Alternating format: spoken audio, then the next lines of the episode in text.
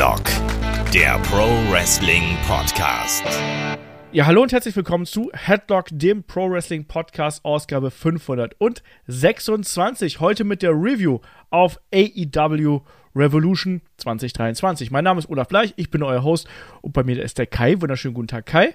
Hallo. Und der David Kloß von MannTV ist auch dabei. Wunderschönen guten Tag, David. Hallo. David, bist du fit? Du hast Nein. durchgemacht. Ich war noch nie fit. Ach so. Aber ich habe durchgemacht, ja. Ich habe es durchgezogen bis zum bitteren Ende und bin dann sehr müde ins Bett gefallen, sehr schnell eingeschlafen. Sehr wacker. Kai und ich haben uns die Show im Nachgang angeschaut. Und Kai, ich muss dich natürlich jetzt erstmal, bevor wir hier zum Housekeeping kommen und bevor wir jetzt zur Show an sich kommen, ich muss dich erstmal fragen, wie läuft denn das Tippspiel eigentlich? Haben viele Leute getippt und hast du schon ausgewertet? Natürlich, ganz vorbildlich habe ich das gemacht, schon ausgewertet. Ähm, es gab da so ein bisschen Problem bei der John Moxley-Frage, weil wir erstmal noch klären mussten, ab wann lassen wir das Bluten zählen. Aber wir haben uns dann dafür entschieden zu sagen, sobald es bei der Kamera zu sehen ist. Deswegen war es dann knapp über drei Minuten. Ähm, wir haben sogar Leute dabei, die fast alles richtig getippt haben. Also die auf Platz eins sind zwei Leute mit 13 Punkten. Olaf ist mit neun Punkten ein Punkt vor mir. Ja. Und David hat auch neun Punkte. Aber kommt alles noch. Ne? Das Schöne ist, muss ich auch ganz klar sagen, ähm, ich mir hat so sogar schon mal Punkte? Jemand bei Discord geschrieben für saisonübergreifende Bonusfragen, die werde ich dann auch noch einfügen. Da waren ganz coole Sachen dabei. Also ja, ist ausgewertet, könnt reingucken, wie viele Punkte ihr geholt habt. Na, ich bin auf geschmeidigen Platz 37 mit neun Punkten. Aber Übrigens Das war es der Martin, der mir geschrieben hat, um ihn auch noch entsprechend zu loben. Ja, sehr cool auf jeden Fall. Da ist das äh, Tippspiel wieder am Start. Kicktipp.de slash Headlock AEW. Genauso auch wie die WWE-Runde, die wir da ja auch haben. Kicktipp.de slash Headlock-Runde. Und ja, da gehen wir ja ins Finale, Kai. Das wird ja auch noch spannend werden zu WrestleMania, du. Das wird sehr, sehr spannend. da, ja, ich möchte mich weit aus dem Fenster lehnen. Es könnte schlecht für mich ausgehen, aber wir werden sehen. Ja. Der Gunther wird das Zünglein an der Waage zwischen uns werden, sage ich dir. Das stimmt. Der wird sein, ein großes Zünglein. Aber egal. Ähm, an der Stelle natürlich erstmal noch mal ganz kurz die äh, Hinweise und vor allem ein großes Dankeschön an liebe Menschen, die bei uns bei Patreon und bei Steady Jahresmitgliedschaften abgeschlossen haben. Bei Patreon sind das der Jens und der Jannis, also Double J hat zugeschlagen hier eine Runde. Und bei Steady ähm, Timo, Christian, Simon ebenfalls mit dabei. Vielen Dank, dass ihr dabei seid und natürlich auch an der Stelle an alle anderen, die uns unterstützen und die uns da die Treue halten. Da hatten wir jetzt zuletzt, das Magazin hatten wir jetzt. Wir haben jetzt äh, in dieser Woche einmal den Fokus zu den krassesten Wechseln im Wrestling. Da sprechen Bella und ich drüber. Shaggy und ich haben heute über Year One John Moxley bei AEW gesprochen, sind da ein bisschen in die Vergangenheit gegangen. Also könnt ihr euch auch drauf freuen. So, und dann würde ich sagen, legen wir los hier mit der Review zu AEW Revolution. War ja im Vorfeld so ein bisschen wenig los, habe ich das Gefühl gehabt. So die Vorfreude war so ein bisschen zurückhaltend. Hat man zugegebenermaßen auch so ein bisschen an den Zahlen gemerkt. Also, wenn ich vergleiche die letzten WWE-Shows und das jetzt, das war deutlich weniger. Also, schreibt uns gerne mal, kommt mal auf den Discord, schreibt mal, was ist da los? Also, habt ihr so ein bisschen die Euphorie verloren oder woran liegt das? Aber wir starten natürlich im Buy-In. Im Buy-In gab es ja noch ein Match, was ähm, zum Zeitpunkt des Preview-Podcasts nicht angekündigt gewesen ist. Und das war ein Trios-Match, also ein Six-Man-Tag-Team-Match. Und dort trafen auf der einen Seite Mark Briscoe und die Lucha Brothers aufeinander. Auf der anderen Seite waren ähm, die Varsity Athletes, also Josh Woods ähm, und Tony Nies und Ari Daivari, also zwei Teams, logischerweise. Ich habe gerade doof ausgedrückt. Aber ihr wisst, was ich meine. Ähm, ja, Kai, ähm, Kickoff-Action quasi hier, so ein Trios-Match, das geht ja eigentlich immer. Und auch hier haben wir, wie ich finde, eine gute Mischung aus ein bisschen Comedy gehabt, High-Flying, ein bisschen Character-Work und am Ende gab es noch einen Package-Pile-Driver. Also, warum denn nicht? Genau, also wir hatten jetzt schon zwei Namen in Kickoff-Show und Buy-In, die beide falsch sind. Zero Hour heißt das Ding nämlich. Ah, Mist. Ähm, ja. Stimmt. Der Name wird immer wieder gewechselt. Ich wollte es nochmal klarstellen und natürlich auch dich auf deinen Fehler hinweisen. Ich bin halt auch Darum sehr geht's dumm. mir. Das ist es nämlich. Deswegen wollte ich sagen. Und hier ja zu dem Match ähm, muss ich wieder sagen, klassisches Kickoff-Show-Match. Ich sehe die Lucha Bros sowieso gerne. Mark Briscoe jetzt aufgrund den Umständen ist natürlich auch immer in Anführungsstrichen viel gut, ihn jetzt zu sehen. Man freut sich natürlich, ne? Äh, Varsity Athletes mit Ari Daivari, natürlich klassisches Heel-Team, Smart Mark Sterling dabei, der man auch noch mit einbinden kann. Klassisches Heel-Work. Wir hatten aber auch ganz viel Fast-Paced Action, Dives nach draußen, dieser eine Dive von äh, Mark Briscoe über, mit dem Stuhl nach draußen. Dann den einen äh, Hurricane Runner von Ray Phoenix, der Ja. ein bisschen gefährlich aussah. Also der, der leicht gebotcht war. Aber dann auch da wieder schöne ähm, Doppelteam-Aktion, gerade auch von den Lucha Bros. Wir hatten sogar einen relativ guten Nearfall, wo dann ähm, Mark Briscoe mit dem, weiß ich, was war's, Notepad, also Ja. Mit dem Ding da umgehauen wurde. Ähm, und er dann gepinnt wurde und man dachte sich, oh, die Lucha Bros werden gerade beide zurückgehalten. Ist es jetzt quasi das Ende, aber er kickt dann nochmal aus. Ähm, das war ein ganz cooler Moment. Am Ende eben die Lucha Bros mit dieser Doppelteam-Aktion, wo sie dann, ich weiß gar nicht, äh, Tony Nies und was, Josh Woods genommen haben, bin mir gerade nicht sicher. Ähm, ja, war, war vieles dabei für irgendwie 13 Minuten. Kann ich komplett mit leben. Habe ich nichts gegen. Hat Spaß gemacht. David, hat's dich durch die Zero Hour gebracht? Äh, ja. Also ich gebe zu, an, anfangs hatte ich nicht so viel Bock drauf, weil ich dachte, okay, das läuft ja gerade nur auf Comedy hinaus. Äh, dann switchten die aber dann darüber, dass es halt auch mehr Competition war und dann kam halt auch Spannung rein mit den Nearfall, den Kai erwähnte. Am Ende, ja, waren, waren lustige 13 Minuten und äh, hat Bock gemacht, hat nicht wehgetan, äh, alles gut. Ja. Bin ich komplett dabei. Kai hat es schon gut zusammengefasst. Also war eine unterhaltsame äh, Geschichte, die wir hier ähm, gehabt haben. Und damit können wir dann auch auf die Main Card Das war setzen. übrigens Daivari und äh, Nies, nicht Okay. äh, Nies und, und, und Josh Woods. Gut. Der Kai ist heute hier der Faktenreiter. Ich merke das schon. Ja, ist wichtig. Yes, Der ist auch auf jeden Fall. ausgeschlafen. Also, ich habe auch hier sechs Seiten mit Notizen vor mir liegen. Also ich werde gleich auch noch hier rezitieren, was alles passiert ist. Ähm, kommen, wir, kommen wir zur Show an sich, zur Main Card. Und die wurde eröffnet ähm, zuerst einmal von äh, Taz, Excalibur und Jim Ross. Und es wurde, es wurde explizit angekündigt, dass es eine Show für Wrestling-Fans. Also, ähm, man setzt sich da, wie ich finde, stärker jetzt auch von WWE ab. Man sagt ganz eindeutig, das hier ist die Show, da läuft das beste Wrestling.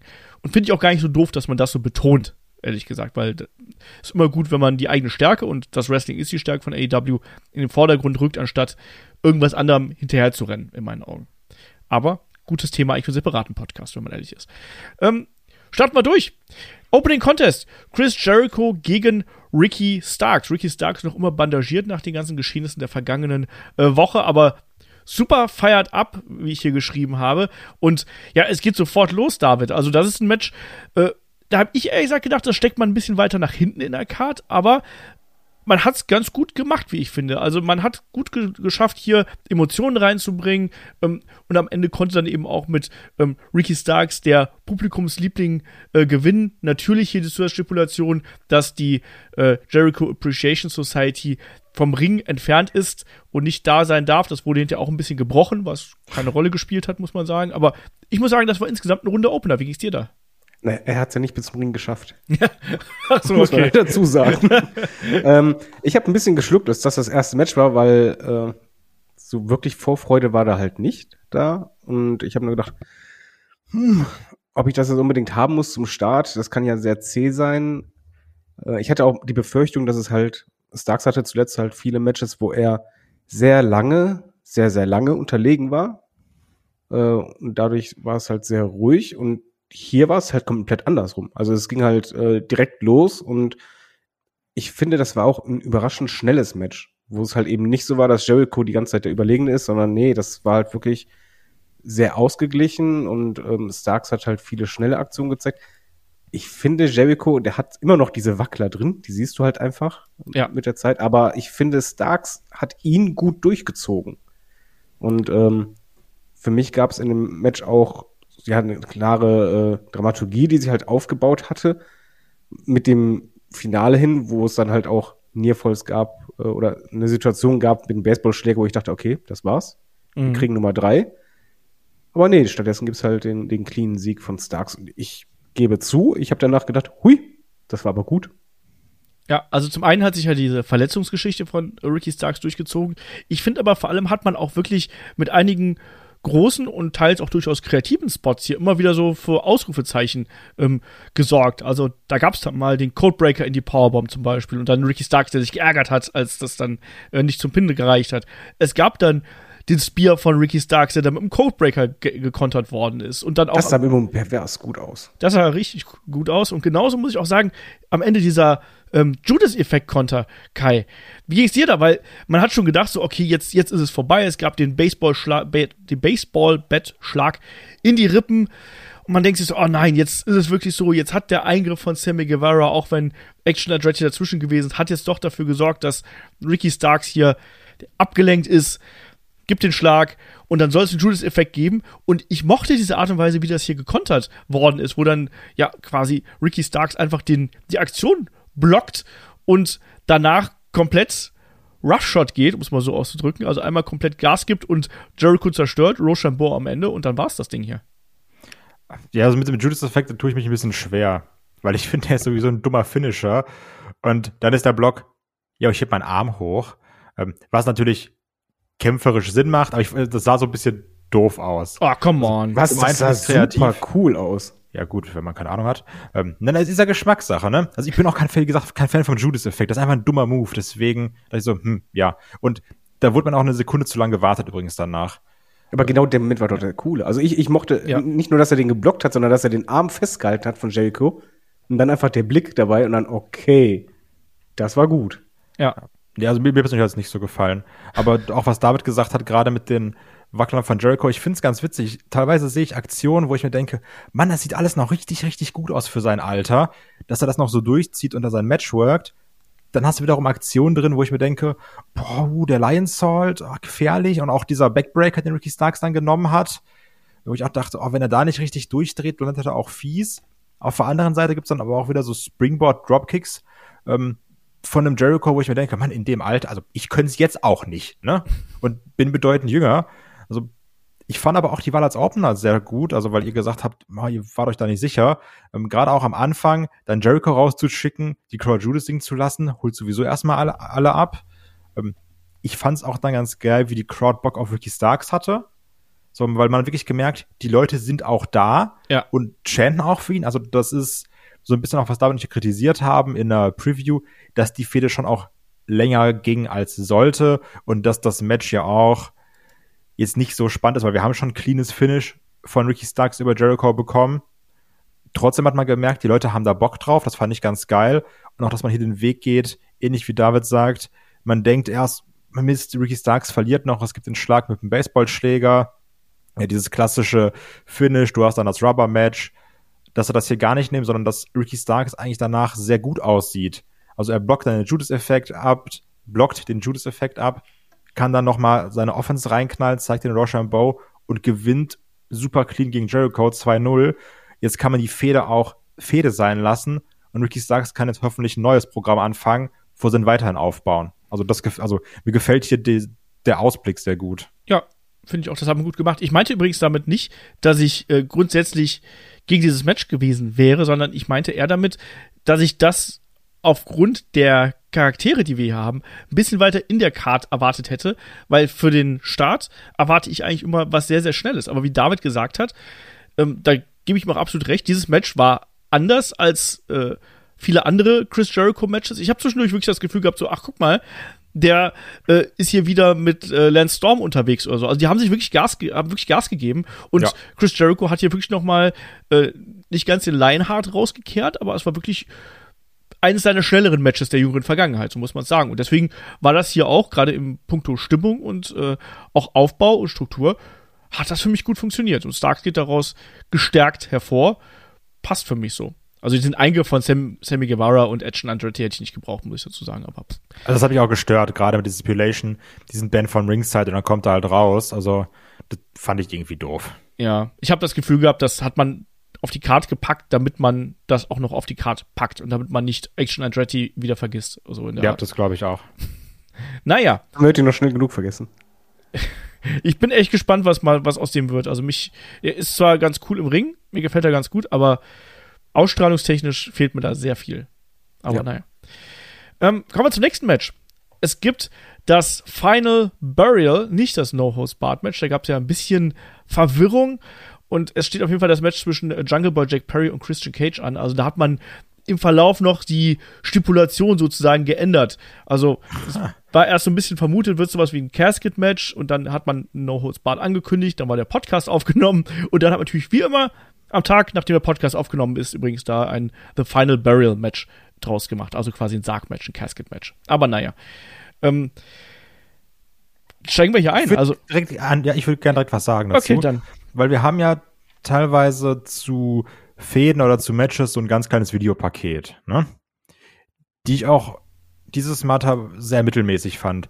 Weil das dann immer nur Excalibur und JR und René Paquette gefragt werden, finde ich irgendwie lame. Ich verstehe nicht, warum man nicht zu dieser Fehde hier ein geiles Videopackage gemacht hat. Weil das ist ja das Blow-Off-Match zwischen den beiden, oder gehe ich jetzt zumindest mal von aus. Die haben eine Story, die geht über ein Jahr zurück. Warum kriege ich nicht hierzu einen geilen zusammengeschnittenen Trailer? Das hat mich irgendwie genervt, weil es ist ja auch gerade die Sache, dass wir sagen, diese Entwicklung von Jungle Boy zu Jack Perry, ne? Dass man das nicht mal mindestens in so ein Vier-Minuten-Ding mal zusammenschneidet mit einer geilen Musik drunter, nervt mich. David, gehst du mit? Ähm, ja. Jetzt mal man halt in, in der letzten Dynamite-Folge mit dem Segment, wo Jungle Boy ja auch da das Grab ausschaufelt und so weiter. Du hast ja auch genug Material. Du hast ja da auch das perfekte Endbild quasi dafür. Ja. Und äh, dann hol es noch mal hoch, zeig noch mal hier die Family, wie die beleidigt wurden und sonst was, alles durchballern. Er zeigt noch den Titelgewinn von Luchasaurus und Jungle Boy, zeigt den Turn von Christian, dieses ganze, weißt du? Ja, du kannst halt tausend Sachen machen. Äh, bin ich komplett bei Kai, gebe aber zu, du hast trotzdem gemerkt, dass die Crowd noch genau wusste, worum es geht.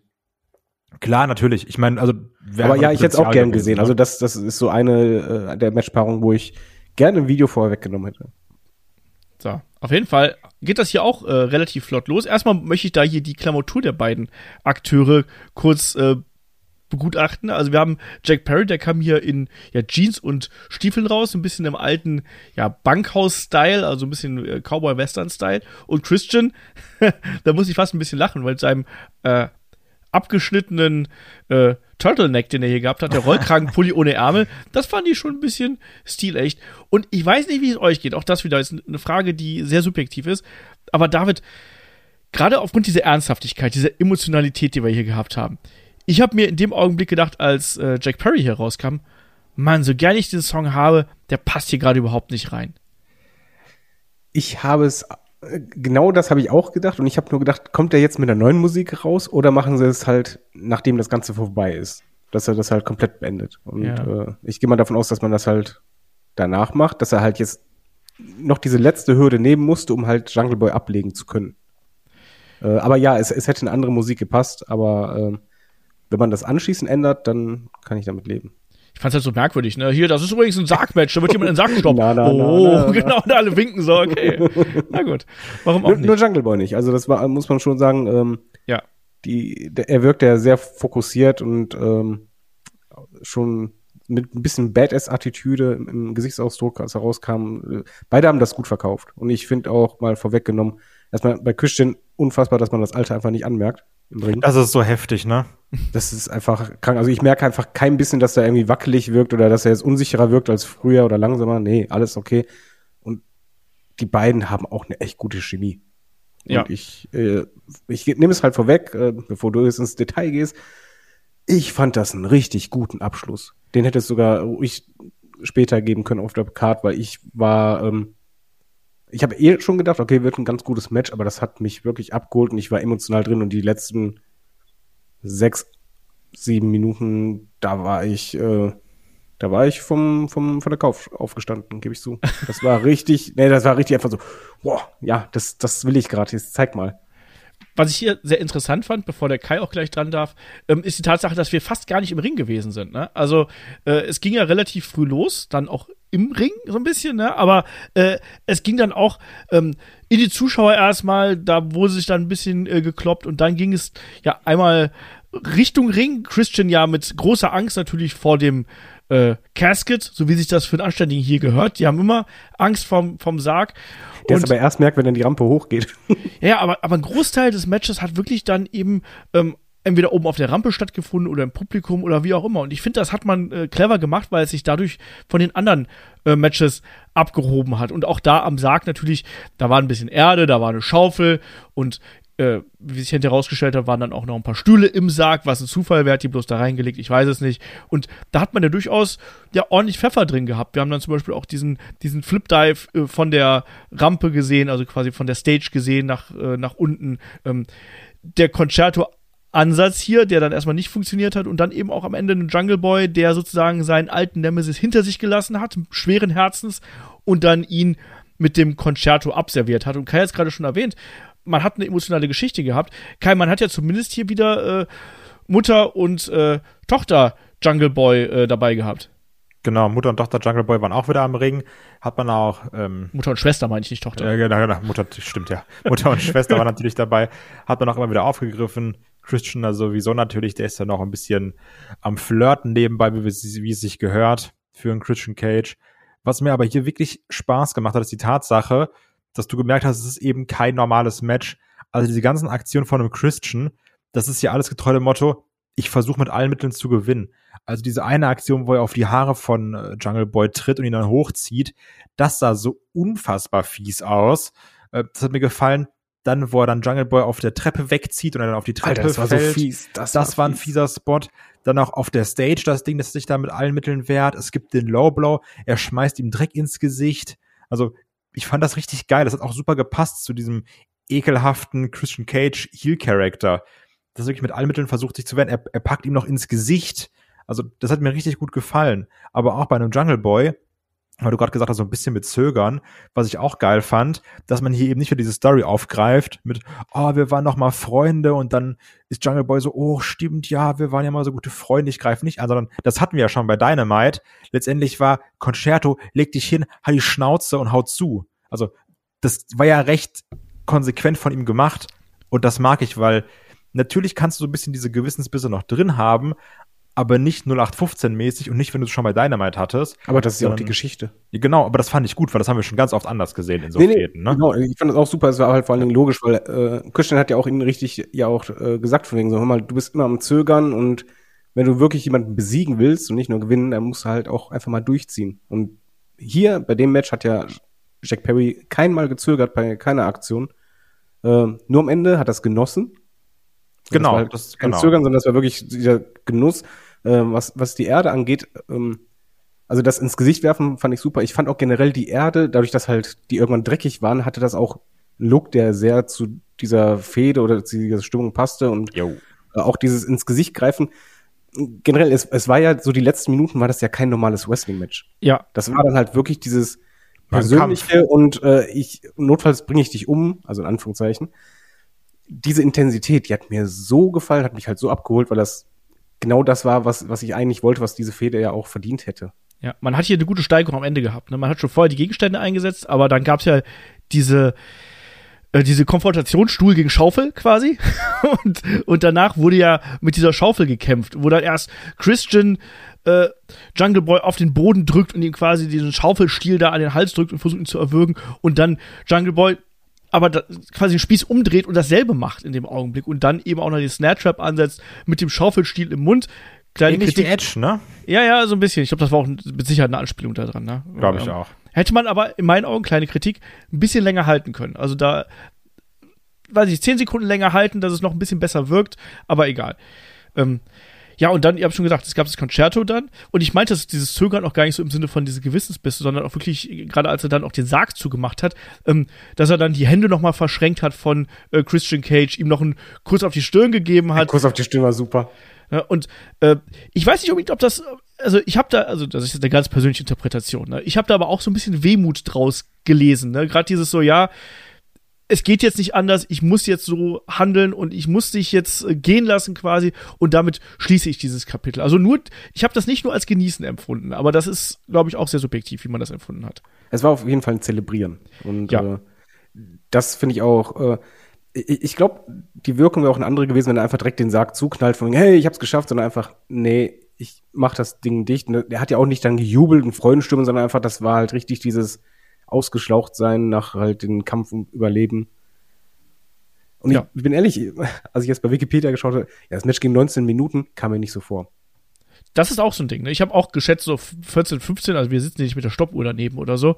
Ähm, das ging schnell vorbei, eben auch gerade, weil es so vielseitig gewesen ist. Wir waren im Publikum, wir waren im Ring, wir waren um den Ring herum, wir waren oben auf der Rampe sehr viel, dann da quasi in diesem Bereich davor. Es ist einfach viel passiert und es war auch ähm, gutes Storytelling. Deswegen, ich war hier auch sehr zufrieden mit, auch wenn ich natürlich im Vorfeld gesagt habe, Mensch, Verletzung und das hat sich gezogen, man hat den idealen Zeitpunkt verpasst, aber ich finde, man hat bemessen daran, was hier noch da gewesen ist, hat man das wirklich zu einem sehr guten Ende gebracht. Ich kann da nichts Negatives zu finden. Der Kampf war emotional, der war äh, dramatisch, der war von den äh, Bildern, die man hier aufgenommen hat, äh, war der gut, auch wenn man sich hier und da, das ist generell was, äh, wie ich finde, was bei AW ein kleines Problem ist. Man muss sich hier und da einfach ein bisschen mehr Zeit lassen, um die Sachen stärker für das TV-Publikum einzufangen und nicht so schnell die Aktionen hintereinander zu bringen. Ich glaube, das hätte hier teilweise noch ein bisschen die Theatralik unterstrichen, wenn man sich ein bisschen mehr Zeit gelassen hätte. Aber sei es drum. Äh, gutes Match auf jeden Fall.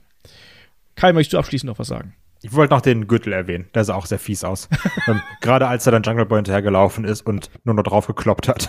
Das klang vor allen Dingen auch noch richtig fies. Ja. Oh ja.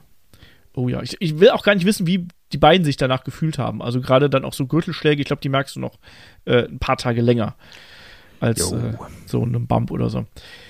Kommen wir zum nächsten Match. Wir machen das hier genauso wie bei AEW. Da geht es auch wie das Brezelbacken.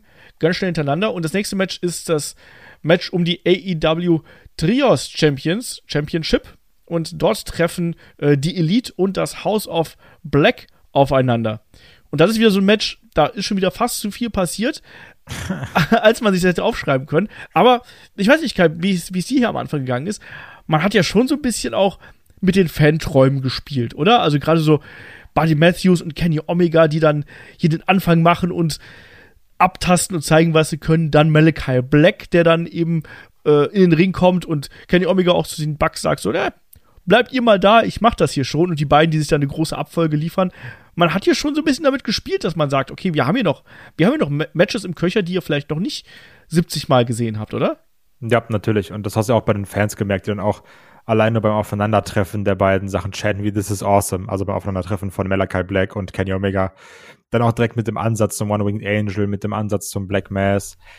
Da wurde natürlich sehr viel mitgespielt und David und ich haben es auch in der Preview ein bisschen prophezeit, dass wir davon ausgegangen sind, dass sie hat auf jeden Fall Match of the Night Kaliber. Und ich glaube, das haben sie auch genau abgeliefert, ne? Also, weil du auch schon sagst, Boah. es ist bei so Sachen immer schwierig mitzuschreiben. Ähm, irgendwann höre ich auch bei diesen Bugs-Matches, war auch schon ähnlich so bei den Lucha Bros-Matches, beziehungsweise beim Death Triangle, höre ich auf mitzuschreiben, weil es passiert ja die ganze Zeit irgendwas, ne? Und ich hatte damit super viel Spaß. Die haben auch so mit meinen Erwartungen gespielt, da, da ich schon dachte, hey gut, die Elite gewinnt hier, ist House of Black, ne? Pff, ganz ehrlich, juckt keinen. Ähm, ist letztendlich, glaube ich, trotzdem die richtige Entscheidung, dem House of Black die Bells zu geben, weil sie auch, also hätten sie jetzt hier noch verloren, hätten sie das Ding auch dicht machen können, ne? Das, das war, glaube ich, ganz gut und jetzt können sie damit ein bisschen laufen.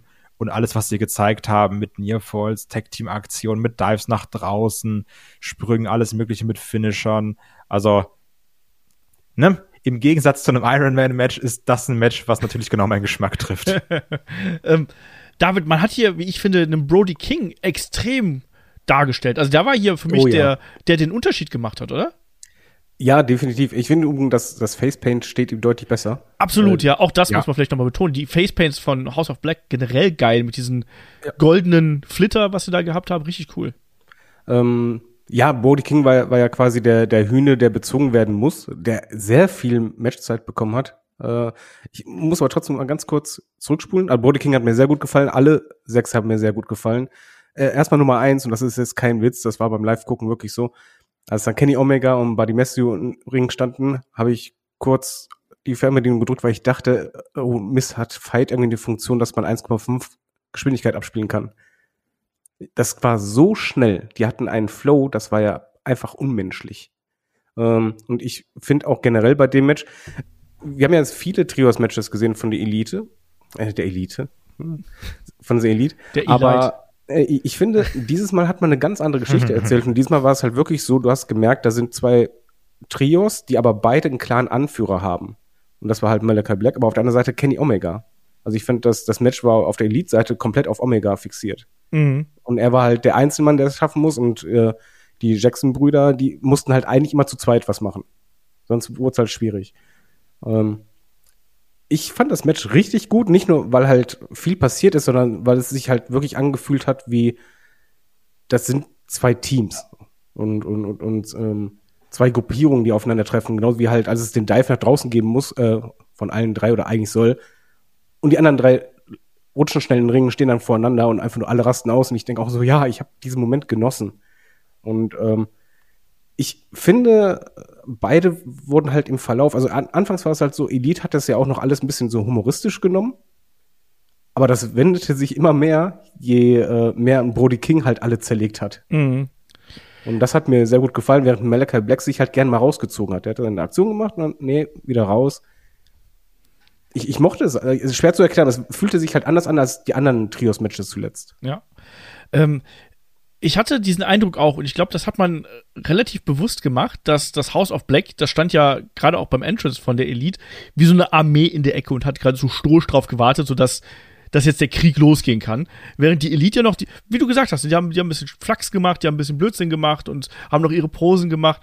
Und man hatte fast den Eindruck, als würden die das House of Black nicht ganz ernst nehmen und hat, die haben erst so äh, im Verlauf eben das festgestellt. Und auch als dann Matt Jackson zum Beispiel dann äh, Brody King gefordert hat. Und dann, als dann Brody King da drin gewesen ist, so, oh, okay, hm, äh, hier, Nick, willst du, willst du nicht auch mal oder so? Und ich finde, man hat das ganz gut dargestellt und man hat dann auch mit den Erwartungen äh, sehr gut gespielt. Natürlich war es am Ende auch eine Julia Hart, die eingegriffen hat und ähm, äh, ich glaube, es war, was Kenny Omega als erstes am, am Knöchel angefasst hat oder festgehalten hat? Ich bin mir gar nicht ganz sicher. Ich weiß gerade auch nicht mehr. Also die Aktion war auf jeden Fall, einmal hat, hat der Kenny Omega, hat sie ihn gestört, als er im Ring war. Genau, nee, da war, da war es nicht Kenny Omega, da war es, da war es, glaube ich, äh, da war es einer der Bugs, die er da gehalten, die sie da gehalten hat, du hast recht. Ich habe die zeitliche Abfolge durcheinander gebracht. Nee, es war einer der, der Bugs, die er da fest, die sie da festgehalten hat. Und ähm, dann gab es ja zum ersten Mal diesen, äh, äh, den Dante, Dantes Inferno quasi und wo dann wirklich Matt Jackson in letzter Sekunde noch das Finish ähm, gerettet hat hier sozusagen. Und dann das, auch da wieder, die haben mich zeitlich ein bisschen gestört. Dann kommen ja ähm, Brody King und Matthews dazu, ähm, werfen dann quasi äh, die Bugs draußen über die Absperrung und wir haben diesen Moment, wo Kenny Omega allein gegen das House of Black dasteht. Und dieser Moment, der wurde in meinen Augen nicht gut genutzt, weil der war viel zu kurz und innerhalb kürzester Zeit waren die Bugs dann schon wieder da und dann haben wir plötzlich die Superkick-Party gehabt und den BTE-Trigger, wo dann am Ende ähm, Buddy Matthews den, äh, den Save macht für eine 2 und danach geht es dann erst wieder los, dass, dass dann quasi ein, äh, ja, das House of Black wieder die äh, Oberhand hier gewinnt. Nochmal Dantes Inferno gegen Matt und dann eben der Sieg. Diesen einen Moment, bin ich ganz ehrlich, auch da hätte ich mir ein bisschen länger, ein bisschen größer vorgestellt, dass man wirklich darstellt, in welcher Bedrängnis Kenny Omega hier ist und nicht so schnell wieder zurückkommt. Ja, und am besten alle so langsam immer näher kommen und dann, oh shit ja, einfach ein bisschen mehr, da, da wäre noch mehr Drama gegangen. Das, ist so, das ist ähnlich wie im ersten, äh, im letzten Match, äh, was wir besprochen haben. Auch dieser Moment mit der Schaufel. Jetzt hier ist es so ein Moment, einfach um darzustellen, diesen, diese, diesen Unterschied, die wir hier haben, auch in der Mentalität der beiden Teams. Aber apropos Mentalität, was ich aber trotzdem auch gut fand, eben der Unterschied beispielsweise, äh, wenn House of Black irgendwie einen Pin erzielen wollte, haben die anderen versucht, direkt denjenigen zu sichern oder ja. aber die anderen rauszuwerfen. Und bei Elite war das halt nie so rum. Also ja. die, beide Teams waren komplett unterschiedlich. Ähm, kann man irgendwann mal, mal Obwohl House of Black dabei auch ein bisschen dumm war, ne? Also die, äh, du siehst ja, wo deine Gegner liegen und dann pinnt Malachi Black und beide gehen so in die andere Richtung, da wo Nick Jackson nicht ist. Ja, das ist Wrestling. Ja. das ist ja Wrestling. Aber können wir mal kurz erwähnen, wie, wie großartig ein Buddy Matthew ist. Ich finde das immer wieder so beeindruckend. Ich komme ja. darauf einfach nicht klar. Das ist, das ist einfach nur, ich meine, der Typ, der, der, der besteht halt nur aus Muskeln und der ist halt schneller wie der Wind. Also es ist ja. Ja. Äh, bin ich bei dir. Aber wie gesagt, also Kai auch, äh, du hast gerade schon Match of the Night äh, Potenzial ja angesprochen. Zweiter Platz. Wie bei mir. Es ist der zweite Platz geworden, aber es war ein fantastisches Es war ein tolles Match. Match. Es war ein tolles Match. Und ich glaube, damit können wir es auch äh, abschließen. Kai, wie überrascht warst du das, als hier die äh, bösen Jungs tatsächlich äh, die Bells geholt haben? Schon sehr überrascht. Also, weil ich hätte damit nicht gerechnet, weil ich bin jetzt auch nicht der größte House of Black Fan und sage ja auch sehr häufig, dass ich die langweilig finde. Und ich finde die ehrlich gesagt auch immer noch langweilig. Ne? Nur, das, wie wir schon auch gesagt haben, das Match wird natürlich fantastisch. Das Problem ist nur, ich weiß immer noch nicht, was das House of Black will. Außer jetzt vielleicht sich noch ein bisschen anmalen nebenbei. Aber für was genau die stehen und dass das Haus immer gewinnt, was ja auch nicht so stimmt, ähm, keine Ahnung, weiß ich noch nicht genau. Trotzdem, ich finde es ganz gut, dass die Bells da jetzt sind. Ähm, ich glaube, David hat es auch in der Preview gesagt, dass es ja auch ein bisschen schade ist, die Trios-Bells, also beziehungsweise, dass die Elite da ein bisschen verschwendet ist, ne, mit, mit den ähm, Bugs und Kenny Omega, dass man woanders einsetzen könnte. Mal gucken, was man jetzt macht. Es würde mich natürlich wundern, wenn es kein Rematch gibt. Trotzdem mal schauen, welchen Weg man jetzt auch gerade für die äh, Bugs und für, für Kenny hat. Und von mir aus können jetzt aber auch gerne dann die, äh, das House of Black so ein bisschen die Trios Division auch dominieren, weil wir brauchen nicht schon einen zweiten heiße Kartoffelbelt. Jo. aber ich könnte mir auch vorstellen, dass die Elite erstmal so ein bisschen aus dem Trios-Rennen raus ist. Gerade auch, wenn man so Richtung Main Event guckt, man kann man in beiden Divisionen, also sowohl in der Singles Division als auch in der Tag Team Division, kann man eine Kenny Omega, Schrägstrich, die Young Bucks echt gut gebrauchen, um da wieder ein bisschen frischen Wind ähm, reinzubringen in die ganze Kiste. Deswegen, schauen wir mal. Das nächste Match ist das Match um die AEW Women's Championship. Dort treffen Champion Jamie Hater, Saraya und Ruby Soho aufeinander. Auch hier eine aufgebaute Geschichte, die er sich jetzt schon über die letzten Wochen gezogen hat, aber nicht vielleicht die beste Geschichte. Trotzdem Soraya und Tony Storm auf jeden Fall funktionieren besser miteinander als gegeneinander. Ich glaube, so viel kann man schon mal sagen und vor allem auf welcher Seite denn Ruby Soho hier überhaupt steht, das war ja auch so ein bisschen ein Fragezeichen. Das Match an sich, finde ich, hatte hier einen etwas undankbaren Platz. Das war eher noch nicht mal verkehrt. Äh, und auch mit dem, was dann da noch passiert ist. Aber mich hat's. Es war für mich so ein bisschen ein kleiner Downer so dazwischen. Kai, wie ging's dir denn hier bei dem, bei dem, bei dem Ding? Recht ähnlich. Also, ich muss trotzdem auch ganz klar sagen, das Match ist besser, als ich es erwartet habe. Also, prinzipiell mag ich, wie eine Jamie Hater hier präsentiert wurde. Auch teilweise in diesen 2 gegen 1 Aktionen, dass sie direkt sagt, ich, ich warte hier nicht ab, sondern ich, ich hau direkt zu. Das gefällt mir ganz gut. Auch eine ähm, Soraya war besser als in den letzten Wochen. Nicht, dass ich sage, Mann, das ist echt gut, aber wir haben es schon Boccia gesehen, muss man auch ganz klar sagen. Und hat auch teils krasse ja. Bumps genommen für ihre Vergangenheit, ja, ne? Genau. Hat auch teils krasse Bumps genommen. Bei Ruby Soho immer noch das Problem, dass manche Moves wirklich zu lasch aussahen. Trotzdem, auch hier muss man sagen, die hatte Moves, die haben auch richtig geballert. Ne?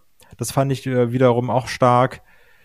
Ja, hier mit zehn Minuten war es okay. Ich bin ein bisschen unglücklich am Ende, muss ich ganz klar sagen, dass dann Jamie Hater hier nur per Roll-Up gewinnt sondern also so gib ihr doch von mir aus den klaren Sieg, aber natürlich kannst du jetzt die Story auch weiter erzählen, ne?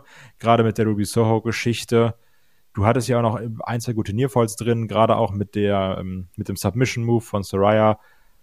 Also, ist nicht, dass ich sage, Mann, richtig geil. Ich hatte wenig Erwartung und dafür war es immerhin besser als meine Erwartung. Wir hatten nicht nur so ein typisches äh, Three-Way-Match, wo wir zwei draußen hatten und eine war, oder zwei im Ring hatten und eine war draußen oder so, also wir immer so ein Zweierpärchen gehabt haben. Das hat man am Anfang ganz verworfen, gegen Ende war es dann wiederum ein bisschen stärker. Ähm, David, wie hat dir der Aufbau von dem Match eigentlich gefallen? Also nicht im Sinne von die Story dahinter, sondern die Struktur, die das Match gehabt hat, weil wir sind ja auch relativ früh ja auch mal äh, rausgegangen zum Beispiel. Äh, ich gebe es zu, ich, ich habe sehr wenig erwartet. Ich hatte auch gar keinen Bock auf das Match und ich wurde sehr positiv überrascht. Gerade dadurch, dass es halt eben nicht so Standard äh, Three-Way war, einer wird ausgenockt, ist draußen, sondern wenn halt zwei sich bekebbelt haben, war es entweder kommt Nummer drei dazu oder Nummer drei hält sich bewusst heraus, sagt, ja, macht erstmal. Äh, das hat mir gefallen. Es war halt auch deutlich härter als normalerweise die äh, Women's Matches äh, bei AEW. Es, es ging halt auch raus und ähm, Wobei da auch nicht ganz sauber, muss ich zugeben, äh, als dann es zur Barrikade ging und Jamie Hater mal einfach selber springt. Ja, ich, ich finde, was die drei hatten, war auf jeden Fall ein Flow, der sehr gut die Schwächen kaschiert hat. Man hatte hier halt immer diese Verbissenheit drin, man hatte harte Moves drin, äh, die mir sehr gefallen haben und äh, ich weiß nicht, ob du die Preview gehört hast. Ich, ich finde die Storyline die ist nicht sehr kreativ, aber die gefällt mir als Ansatz und ich fand die Match-Ansätze so viel zu früh. Beim Finish fand ich das Finish absolut Banane. Also, dass es halt so auf einmal kam und auf einmal war es vorbei. Mhm. Das, das, war halt so, nicht, dass du das Gefühl hattest, wir sind gerade in der finalen Phase, sondern einfach, wir kommen jetzt Richtung Finale. Ähm, das war mir zu abrupt, aber das Match selber hat mir gefallen und das Ende, der Heel-Turn, der war richtig gut. Genau, das soll wir vielleicht jetzt auch nochmal besprechen. Ich glaube, das ist ja das Wichtige an der äh, ganzen Kiste, weil so, sobald der äh, Pin hier erfolgt ist, Jamie Hater gewonnen hat, stürmt ja Tony Storm erstmal auf Britt Baker zu, haut die um, rutscht dann in den Ring und attackiert äh, Jamie Hater. Ich frage mich bei sowas immer, warum hat die nicht vorher eingegriffen, als hier ein, einge, eingerollt worden ist? Egal. Ja, das macht also generell diese Paarung mit dem Four-Way macht keinen Sinn. Das haben wir auch später noch mit dem ähm, Four-Way-Tag-Match. Ja. Naja, egal. Auf jeden Fall äh, haben wir dann vor allem eine Ruby Soho gehabt, die ja eingerollt worden ist und die quasi das Match hier verloren hat und die äh, erstmal so zurückhaltend gewesen, die sich ja auch dann in die Ecke gekauert hat und äh, dann erst sich quasi dazu entschieden hat, so, okay, ich greife dann doch ein und hat dann Tony und Soraya rausgeworfen und hat Und dann was auch geflucht? hat geflucht, hat geschrie geschrien, this is our house, bitches. Ähm, ja, aber im Endeffekt äh, ist sie dann geturnt und hat dann eben äh, Jamie Hater und Britt Baker attackiert, hinterrücks. Tja, David, äh, der Heel-Turn war da. Der ist, glaube ich, auch für Ruby Soho notwendig. Ähm, wie hat dir die gefallen? Ich fand den richtig gut, vor allen Dingen, weil sie mich bekommen haben. Also ich habe ja gedacht, alles klar, jetzt wieder happy. Ich war schon am Seufzen, weil meine Hoffnung war halt, ey, bei Soraya war man klug, dass man Heel-Turn gemacht hat. Bei Tony Storm war klug, dass man Heel-Turn gemacht hat, weil es funktioniert halt nicht. Ruby Soul funktioniert nicht. Ich habe mir so gewünscht, dass sie einen Heel-Turn macht. Und dann war ich ein bisschen erst deprimiert, so nein, Friede, Freude, Eierkuchen. Und sie hält ja doch zu denen und ist wieder langweilig. Und dann, bumm, doch die Heel-Turn. Der, der hat mich halt einfach unerwartet erwischt, deswegen hat er wahrscheinlich auch gezündet. Ich finde, die, die Schlussfolgerung, die da rauskommt, einfach richtig gut für die Division. Weil einfach jetzt mal, was fehlt uns denn bei der Frauendivision? Das ist halt Storyline. Das ist jetzt, wie gesagt, nicht die kreativste, aber die kann halt richtig gut funktionieren, wenn du halt einfach was Logisches machst, indem du halt einfach dieses Grundlegende machst. Ja, hey, das sind die Eigengewächse. Ihr seid alle drei, habt ihr eine Sache gemeinsam, ihr kommt von außen. Ja, tun sie sich zusammen. Die kann man dann schön hassen und dann mal einfach gucken, was, was da passiert. Britt Baker ist ja eh mittlerweile Babyface hoch 10. Da kommt noch jemand an die Seite und dann einfach mal so ein, so ein War innerhalb der Division. Ich habe da Bock drauf und ich finde, das ist endlich mal ein guter Ansatz bei der Frauendivision. Äh, es ist vor allem ein Ansatz in der Frauendivision. Das ist halt so das Wichtigste. ich, ich fand's jetzt, ich fand's okay. Also ich bin jetzt da nicht, äh, mich hat's jetzt nicht super gecatcht. Ich find's aber okay. Ich find's auch eine logische Konsequenz aus dem ganzen ähm, drumherum. Jamie Hater ohnehin super beliebt. Ähm, am Anfang haben wir ja auch schon die Jamie Hater Chance gehabt. Ähm, Britt Baker wird eh als Babyface eingesetzt. Deswegen soll ja auch eben ähm, Rebel aktuell nicht eingesetzt werden an ihrer Seite, damit man eben nicht diese ähm, ja, Verbindung quasi hatten, diese Eingriffe-Geschichten. Ähm, Kai, wie hat dir das Finish gefallen? Und der Turn vor allem. Also wie schon gesagt, das Finish fand ich auch lahm mit den Roll-Ups und das kam aus dem Nix. Beim Turn mir gut gefallen, auch da wieder der Kick von Ruby Soho, der hatte richtig schön Saft dahinter. Das mochte ich. Und ich bin eigentlich komplett bei dir, wenn man sagt, es ist ein Ansatz. Ne? also jetzt auch da natürlich Saraya und Tony Storm als Ziel funktionieren besser als als Faces. Ja, herzlichen Glückwunsch, weil sie haben als Faces zu 0,0% funktioniert. Ne? Also, und wenn es jetzt nur ein bisschen besser ist, ist es natürlich eine Steigerung. Es ist alles sehr, sehr Standard, muss man ganz klar sagen. Es ist eine Verbesserung insgesamt, aber auch da, weil vorher hatten wir, ich übertreibe jetzt, wir hatten gar nichts. Ne? Und jetzt hast du wenigstens irgendwas, auf dem du aufbauen kannst. Von daher mal schauen. Ich habe gerade so ein bisschen die Befürchtung, das geht in diese Richtung, ey, hier wir drei, wir sind die bösen Mädchen und wir machen mal so ein bisschen Graffiti, ey, cool. Und dann sagen wir so böse Sachen wie Bitch und dann prügeln sich ein bisschen, dann kommt noch irgendjemand an der Seite von Jamie Hater und Britt Baker. Ja, also, ne? Es muss halt schon Motivation kommen, das ist halt der Anfang. Die Motivation ist, ihr seid die anderen, wir sind immer hier, wir sind die Gewächse, das ist unser Haus. Und sagt Sarah so, nein, das ist mein Haus. Und dann macht Tony Storm so, so mit ihr Graffiti-Zeug. Und Ruby Saw sagt, bin auch da. Also, ne, jetzt schwarzmaler, also mal, mal gucken, wo es hingeht. Also auf jeden Fall ein Ansatz.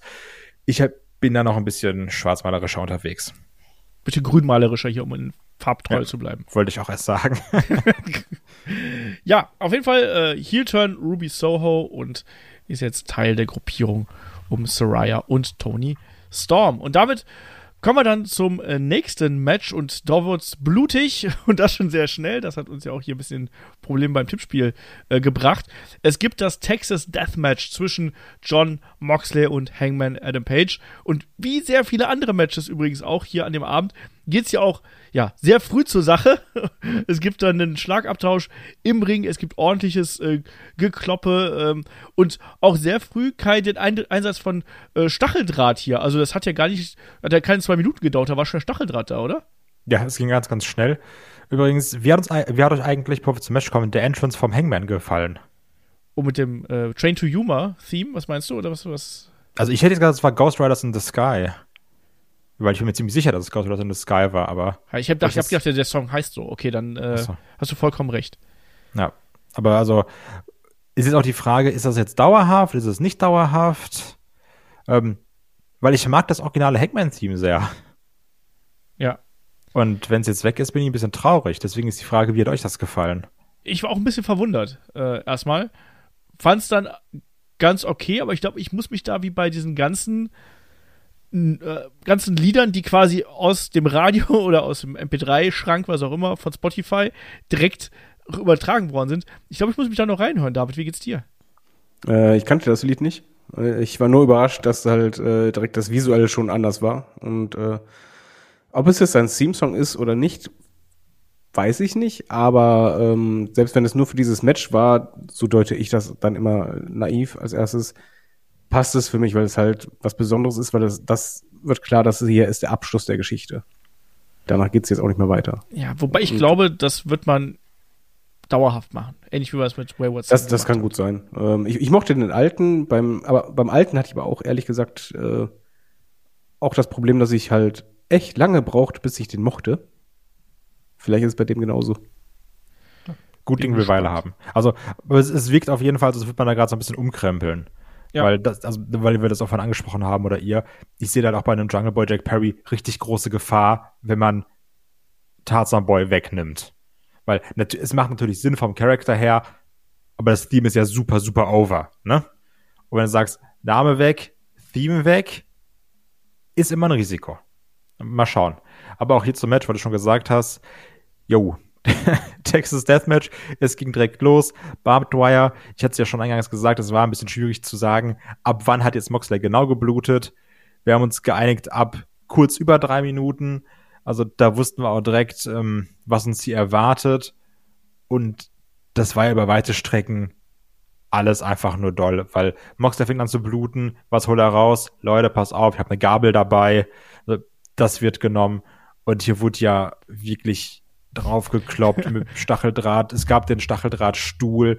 Also auch ein Hangman hat jetzt ja nicht lange gebraucht, bis er angefangen hat zu bluten, muss Ey, man sagen. Ich muss ja gerade mal sagen, dieser Moment, wo es ja diesen Triangle Choke gegeben hat und Moxley mit der Gabel auf Hangman einsticht und das Blut spritzt und splattert. Und er, er haut immer weiter. ja, also was ist denn das hier? Was geht denn hier ab? Was für eine widerliche Scheiße. Also, äh, abgefahren, oder? Also man, da wird das so früh eskaliert und wir haben es ja schon angesprochen, Gabel, Barbed Wire, Barbed Wire Chair, ähm, und dann später noch andere Gegenstände. Also man hat hier sehr früh die Eskalationstaste gedrückt, oder? Ja, aber das, das wollte ich auch eigentlich sehen bei denen. Weil, ey, die haben jetzt so einen Hass aufeinander, ne? Die respektieren sich vielleicht, aber das ist ja jetzt wirklich Anführungszeichen dieser Kampf um Leben oder Tod. Dann will ich aber auch, dass das so rüberkommt. Und es kam halt noch brutaler rüber. Gerade halt, bei mir war es dieser Moment, den du halt sagtest, äh, wo er dann mit der Gabel zugehauen hat, immer weiter zugehauen und es spritzt das Blut immer weiter. Und das war halt für mich so der Startschuss, alles klar, hier ist einfach alles erlaubt und die werden halt jede Grenze auch überschreiten. Äh, es wurde ja auch Stacheldraht in jeder Variante auch benutzt. Es war auch kein, was, was mir gefiel, es war halt, ähm, zwar immer, das habe ich halt öfters bei, bei so brutalen Matches, das stört mich das, wenn es so eine Aktion gibt, dann Pause, und dann passiert halt ewig nichts mehr. Und hier hatte ich halt immer das Gefühl, okay, es gab halt irgendeine Aktion und dann hat derjenige überlegt, was kann ich dem anderen noch antun? Und wie kann ich den brechen? Und es ging halt nicht nur um Schmerz, sondern halt auch wirklich um, um Schädigen. Und diese Zeit hat er halt genutzt und nimmt dann irgendwas anderes, einen anderen Stacheldraht oder noch einen Stacheldraht oder mal einfach irgendwann Ziegelsteine. Und es ging halt so weiter und das machte für mich Sinn. Es war halt wirklich dieses Gefühl, dass beide Wrestler wissen, nee, der andere wird eh nicht aufgeben, ich muss den kaputt machen. Und ich fand, das war ein unfassbar intensives Match. Und was komisch ist bei dieser Art Match, ich fand, das hatte einen Flow. Mhm.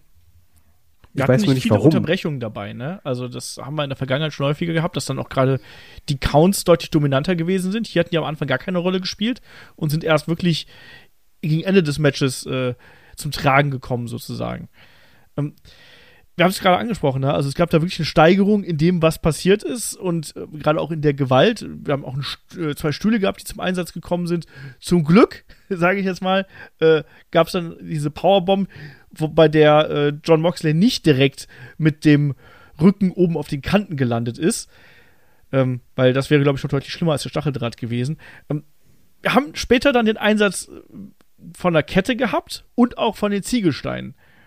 Mein Kritikpunkt jetzt hier an diesen Ziegelsteinen ist, man hat das mit der Hand, äh, da wurde ja der Hand in die, äh, vom Hangman in, zwischen die Ziegelsteine gepackt und da wurde draufgetreten. Kai, das hätte man für meinen Geschmack ein bisschen stärker verkaufen können. Das spielte für den Moment eine Rolle, aber dann im weiteren Verlauf eigentlich fast gar nicht mehr. Auch wenn es die Kommentatoren versucht haben zu retten, aber so Ja. richtig hat das nicht mehr eine Bedeutung gehabt. Da würde ich eh sagen, also man, am Anfang war es, oh, seine Hand, das ist jetzt sehr schwierig. Haben wir kurz Pause gemacht. Also die Lariat, die haut man zwar mit dem Unterarm, aber ist ja trotzdem doof auch mit der Hand. und dann war es erstmal wieder egal und dann irgendwann fünf Minuten später war es nochmal, ah, die Hand, das merkt man jetzt natürlich. Ähm, die Frage ist auch hier, glaube ich, so ein bisschen, was ist der Ansatz? Weil letztendlich, wir haben hier ein Texas Deathmatch, wir wissen, das ist komplett bekloppt. Also, ne, wir sind vier Minuten im Match und einer sticht einfach mal eine Gabel in den Kopf. Also, mein, aber mein Problem hierbei war auch so ein bisschen, dass es sich sehr stark angefühlt hat nach Spot, nach Spot, nach Spot, nach Spot.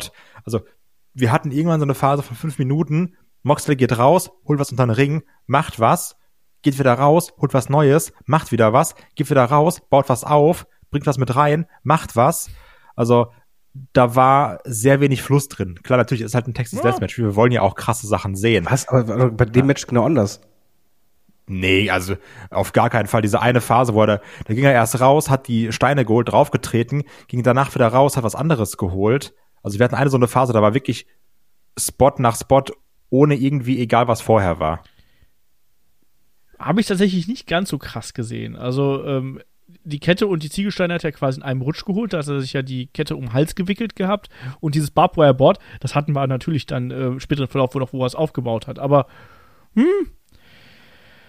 Also, äh, habe ich nicht ganz so gesehen tatsächlich. Also ich fand auch, dass der, dass der Fluss und auch die Action, die dann hier geboten worden ist, klar gab es kleinere Pausen dazwischen, aber ich fand schon, dass das nicht so krass gewesen ist, wie wir es schon mal in anderen Matches dieser Machart gehabt haben. So. Was ich, was ich finde, war halt auch ganz gut, die, die Story, die man ja auch ein bisschen erzählt hat, das war ja auch immer so, ähm, Moxley, der quasi eigentlich der brutalere von beiden ist, äh, dass er halt die, die krassen Aktionen macht, aber dann Adam Page quasi als Reaktion darauf entweder fast das Gleiche macht oder halt das noch verstärkt. Oder Also eben halt- mit, mit spektakulären Momentum noch damit äh. Genau, und dann, dann noch mit Spektakulären dazu, aber das war halt wirklich dieses, mal, ich bin jetzt nicht nur der Wrestler Adam Page, sondern ich kann halt auch so ein Verrückter sein wie du. Ja. das hat sich ja auch immer mehr gesteigert. Das ist halt, er hat ja auch zum Beispiel dann gesehen, ah, wo ist was, äh, oh, alles klar, da sind Steine, da mache ich da was drauf und ja, mir hat das gefallen. Ich fand's auch Ich echt gut. zu. Ich fand's auch echt gut. Also auch mal die, die Steigerung, die man dann zum Ende gehabt hat, dann eben auch mit dem äh, Chokehold, den wir dann mit dabei gehabt haben, auch wo Mox ja auch wirklich verzweifelt gewesen ist. Wie, wie kriege ich jetzt diesen Hangman klein, ne? Also dann schmeißt er ihn schon draußen durch das Board, Hangman kommt bei neu zurück und dann geht's eben weiter. Äh, Death Rider, noch ein Stop auf die Ziegel, ähm, äh, Hangman steht wieder auf, dann nochmal der Chokehold hinterher und dann steht er eben wieder auf, obwohl er scheinbar bewusstlos ist. Ne? Und dann erst kommt der Hangman wieder zurück mit Herz, mit Kraft, mit Energie, Deadeye auf die Ziegel und dann auch dieser Chokehold, also erstmal dieser Bulldog-Choke mit der Kette. Das fand ich übrigens relativ clever, weil das in die Geschichte gepasst hat und zugleich der Setup gewesen ist für das Finish, ne? weil da hatte eben John Moxley die Kette um den Hals und das hat dann letztlich dazu gesorgt, dass dann ja äh, nach den Lariats, nach der Buckshot Lariat und der normalen Lariat, konnte dann eben der Hangman Moxley übers Top Rope werfen und hat ihn quasi da, ja, hat seinem Namen alle Ehre gemacht. Ne? Das sah Kette krass aus, das aufgehängt. Aber, aber, also, also Nummer eins, Moxley tappt aus. Das Ja. passiert halt sonst nie. Aber in dem Moment sagt auch keiner, oh, Lusche oder so, sondern einfach, das sah pervers aus. Also ich habe da vom Fernseher gesessen und habe gesagt, Lusche. Lusch, also ich hätte nicht getappt, wenn mich jemand stranguliert. Haha. Also also das, das war ein richtig Ja. krasser Anblick. ja, auf jeden Ja. Fall. Also generell dass das Moxley tappt, ist halt schon auch, ne? Und auch diese Panik, in der er getappt wurde. Ja, aber du hast doch gesehen, ne? er wollte quasi gegen ankämpfen, aber es ging dann eben nicht mehr. Und das haben die Kommentatoren ja auch nochmal dann ähm, unterstrichen. Äh, Kai, wie gefiel denn hier dir das, das Ende denn? Wenn du sagst, so im Mittelteil war für dich ein bisschen Hängen und Würgen angesagt, wie war denn das Ende? Ja, heißt nicht, dass ich es schlecht finde, ne? Also, dass, dass das Das Spot nach so. Spot ist. Also, ne, ich, ich mag ja dumme Sachen. Also, ich mag es ja auch, wenn es plump ist. Und wie ich ja gesagt habe, es ist halt ein Texas Deathmatch. Das erwarte ich auch. Dass da die großen Aktionen kommen und dass sie sich auf die Stühle schmeißen. Ich war auch ganz froh bei der einen Powerbomb aus der Ringecke zum Beispiel, dass er dann nicht ganz getroffen hat, die Mitte, sondern dass er eher so neben den Stuhl gefallen ist. Da ähm, habe ich jetzt auch kein Problem mit. Ich mochte natürlich auch ganz klar den Storm von dem Moxley, wo dann auch die Crowd ganz kurz das Rollins-Theme gesungen hat. Dass es danach nur einen Two-Count gibt, okay, ne? Nehmen wir jetzt mal so hin natürlich, weil die haben ja natürlich richtig große Bomben ausgepackt, die nicht zum Sieg geführt haben. Also es war ja dann dieses klassische neun Count schon gefühlt in der Mitte vom Match und wohin soll man dann eben noch gehen? Wir können dann nur noch knappere neun Counts machen. Und das haben dann eben auch mit den Two Falls gemacht. Fand ich trotzdem ganz spaßig. Ähm, ich mochte es. Und auch da, wie David schon gesagt hat, dass Moxley da so ein bisschen brutaler ist und auch wirklich versucht, alle Mittel zu nutzen. Ähnlich dann auch wie zum Beispiel diesen Low Blow. Dann noch das Kratzen über den Rücken mit, erst mit den Fingern, dann auch mit dem Barbed Wire. Also, es war wirklich nur doll, ne? Also, war genau, wenn man halt Texas Deathmatches mag oder wenn man sagt, ich will jetzt was komplett Beklopptes sehen, wo sich Typen richtig doll wehtun, hat man damit eine gute Zeit. Wenn man jetzt sagt, ah, ich möchte, oder das alles, was ich gerade genannt habe, gefällt mir nicht, dann wird man hiermit auch keinen Spaß haben. Ich bin ganz ehrlich, es ist dumm, ich find's witzig, ist gut. Also mich hatten sie hier. Ich fand es richtig stark und äh, ich fand das emotional gut. Ich fand das auch von der Visualität gut und äh, na gut, es war halt ein Texas Deathmatch, ne? Und da gehört auch ein bisschen Aufbau, Abbauarbeiten gehören da auch mit dazu. Aber auch allein so Momente, weißt du, wo dann, wo man dann gesehen hat, dass dann irgendwie die Haare vom Hangman in dem Barbwire Chair gesteckt haben und all sowas. Also schon ein bisschen eklig, aber gut. Jo. Hat mir gut gefallen. Ähm, kommen wir zum nächsten Match. Ähm, Nochmal hier zur Klarstellung: Moxley verliert per Tap-Out. Hangman Adam Page gewinnt das Ding. Ähm, nächstes Match ist der Kampf um die AEW TNT Championship zwischen dem amtierenden Titelträger Samoa Joe und Wardlow. Und boy oh boy, haben die beiden hier eine unangenehme Position auf der Karte erwischt, oder? Also die Crowd war ja komplett müde. Ähm, Aber ging es euch nicht anders? ja, also natürlich. Ich, ich war auch nach dem Match, ich war so emotional, das war ja so müde. spannend am Ende. Und dann auf einmal, ach, jetzt geht's weiter. Und so, oh, lass mir doch eine Sekunde Zeit, ich bin noch gar nicht so weit. ja, da wünscht man sich Peacock-Werbung dazu, oder? So fünf Minuten Pause. Also, oder also irgendwie ein gutes Video, weil man auch sagen muss, die ist auch keine Fehde, weil es, ich meine, die Fehde wurde zwei Wochen vorher aufgebaut, via Video-Interviews. Äh, es War ist schon ein bisschen länger her. Komm. Ja, aber, abgeschnitten ist schon länger her. ja, aber dann war erstmal gar nichts. Und dann hat man irgendwann vor zwei Wochen gesagt, okay, wir machen jetzt Video-Interview, aber es ist ja nicht so, dass du jetzt als Fan irgendwie emotional da richtig drin bist. Das hast du auch das ganze Match über gemerkt, also mal abgesehen von der Platzierung von der Karte, äh, auf der Karte, war das einfach eine Konstellation, wo man sagt, hm, Ich bin ja, auch also ehrlich, den Hobbs finde ich gerade spannender. Ja, den hat man ja auch äh, sehr früh gezeigt und man hat auch das Gefühl gehabt, dass der ja hier eigentlich der äh, prominenteste Charakter hier in der Runde gewesen ist. Und ich finde, Wardlow, der hat man vor die Wand gefahren. Also Ja, mit der neuen Frisur geht gar nicht, ne? der hat, der hatte kurze Haare, das, das hat ihm jeglichen, jeglicher Alleinstellungsmerkmal geraubt. Der sieht, der sieht halt einfach ganz normal aus. Und jetzt hat er auch noch so einen Glitzeranzug an. Was ja, der sah schrecklich aus. Ich, ich habe auch erstmal gegoogelt, hey, hat der immer so Mist getragen? Nee, hat er eigentlich nicht. nicht. Und äh, ja, es, also ich finde auch optisch wirkt er jetzt halt gar nicht mehr so bedrohlich und auch nicht so sportlich, athletisch. Auch nicht cool. Ja, auch, auch nicht cool. Sarah sagt halt, mit der neuen Frisur sieht er voll brav aus, wie so ein äh, Banker. Ja.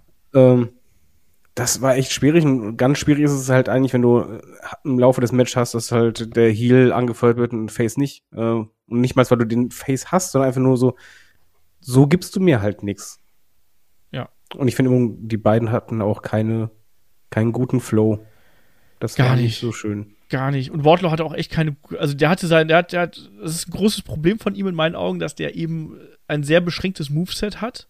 Ja, beziehungsweise, also das, das Spektakuläre ist dann ja, dass er dann mal für seine Körpergröße Aktion raushaut und man sagt, ah, das passt ja gar nicht. Wie so eine Swanton-Bomb. Und das soll dann das Besondere sein. Ja, aber dazwischen zeigt er ja quasi nichts. Ne? Dann, Ja, eben, dann genau. ist er irgendwie am Drücker und dann fängt er an, Joe im Seil zu wirken. Ich immer so, Kollege, du bist doch hier der Gute. Du darfst dir doch nicht im Seil wirken. Was soll das denn? So, das ist nicht deine Aufgabe. Du musst was anderes machen. Und dann schmeißt du durch die Gegend. Du bist hier das Powerhouse. Das ist deine Aufgabe. Nee, ich finde, das war ein, das war kein gutes Match von beiden. Also ich finde auch, dass Joe Nee, Joe so- war auch nicht gut. auch so, das war so Dienst nach Vorschrift, ähm, ein bisschen. Die Crowd war nicht drin, die beiden Wrestler waren nicht drin und Es war auch kein bisschen Feuer von den beiden. nee, drin. gar nicht. Das, das verstand ich halt nicht. Wenn du schon sagst, einmal persönliche Fehde, wir haben kaum Aufbau, dann mach es zumindest im Match. Ja. Aber Oder das auch Wardlow, halt der muss doch wütend gewesen sein, so richtig, ne?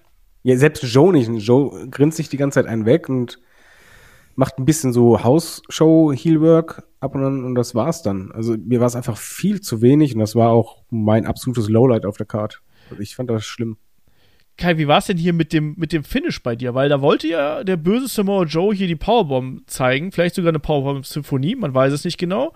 Ähm, Wardlow rutscht quasi oben drüber, schnappt sich dann Joe, es gibt einen Headbutt und dann eben einen Chokehold und das war's. Joe ist bewusstlos, es gibt einen Titelwechsel hier.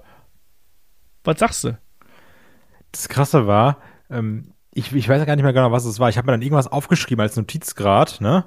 Ähm, ich meine, ich war, es war sogar da witzig hier, Joe will Dingens klauen, Move von Wardlow, ne? Deutet ja auch die Powerbomb Symphony an mit, mit der Armbewegung. Bin dann gerade dabei, das aufzuschreiben.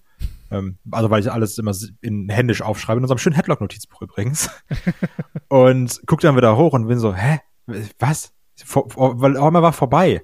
Und das ähnlich wie bei dem Damage, was David schon gesagt hat, hier war keine Entwicklung, wo du sagst, wir gehen jetzt zum Finale. Also, klar, natürlich, Joe setzt jetzt gerade dann die, die Powerbomb Symphony an oder versucht es zumindest, aber ich dachte jetzt nicht, dass jetzt das Ende kommt. Und auf einmal gucke ich wieder so halb hoch und sehe, okay, Samoa Joe ist ja in, in so einer Art Rear Naked Joke, also äh, quasi auch da den Move von Joe geklaut, ähnlich wie das, was er bei Wardlow machen wollte. Auf einmal ist das Ding durch. Fand ich super schwach. Ich, ich fand aber auch, dass der Choke super sch- schwach war. Der sah auch, ja, das, das Der- war, das also war erstmal, der der. Ja, der, der war erstmal nicht mal um den Hals richtig rum. und Der hat den, die zweite Hand hat er nicht am Gesicht gehalten, sondern die war eigentlich frei.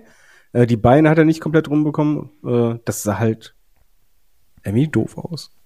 War nix. War nix von beiden. Und Kai, du hast gerade angesprochen, hier heiße Kartoffel, äh, die wird nochmal weitergereicht.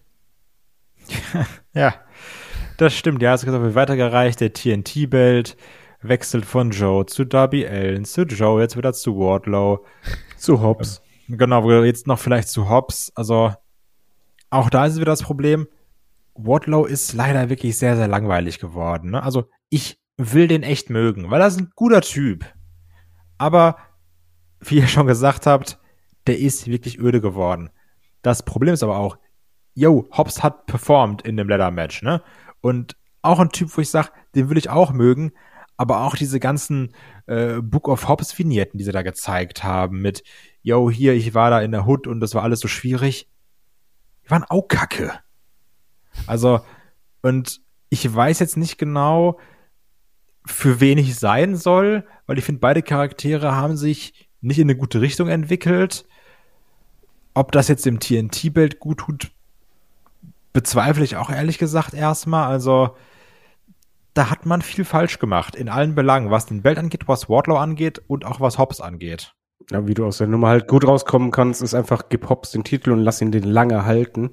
Weil ich finde, bei Hobbs bin ich nicht ganz so kritisch. Ähm, so uninteressant er vorher war oder früher war, du merkst ja, dass da ja auch mit der Crowd irgendwas fu funktioniert. Also langsam fängt er an zu klicken. Und äh, das ist erst der Anfang, aber ich finde, bei Hobbs ist es bei mir zum Beispiel auch so, auch, auch bei Sarah, wir finden den beide schon interessanter. Und das ist zumindest so, dass man halt wissen will, ah, wo führt denn sein Weg hin? Genau, ich wollte mich gerade sagen, also Hobbs hat ja noch nicht, hat ja noch keine Chance bekommen. Dann Ja. gib dir mal den Ball und guck mal, wo dann der Weg hinführt. Wardlow und auch, also Joe, ich weiß auch nicht, ob, ob Joe nicht einfach keine Lust gehabt hat oder so, aber mir fehlt auch, wie gesagt, hier komplett diese Härte. Wir haben auch zuletzt nochmal Joe-Matches gesehen, gerade auch das Match gegen Darby Allen, ähm, wo er auch nochmal diesen, Zitat Kai, asozialen Samoa Joe ausgepackt hat.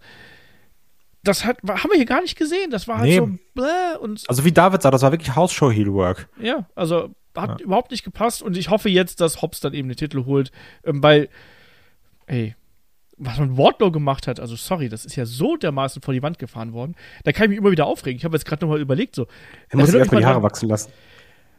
zieh dir wieder einen Anzug an. Also allein wie cool der da als, als Bodyguard gewirkt hat und auch ne, mit, Aber mit auch diese Frisur, das, das geht halt nicht. Du, du Nee. raubst dir die, diese, diese Ausstrahlung und Erscheinung einfach. Das ist allgemein, man kann die Frisur ändern, ja, natürlich, aber es wirkt halt einfach anders.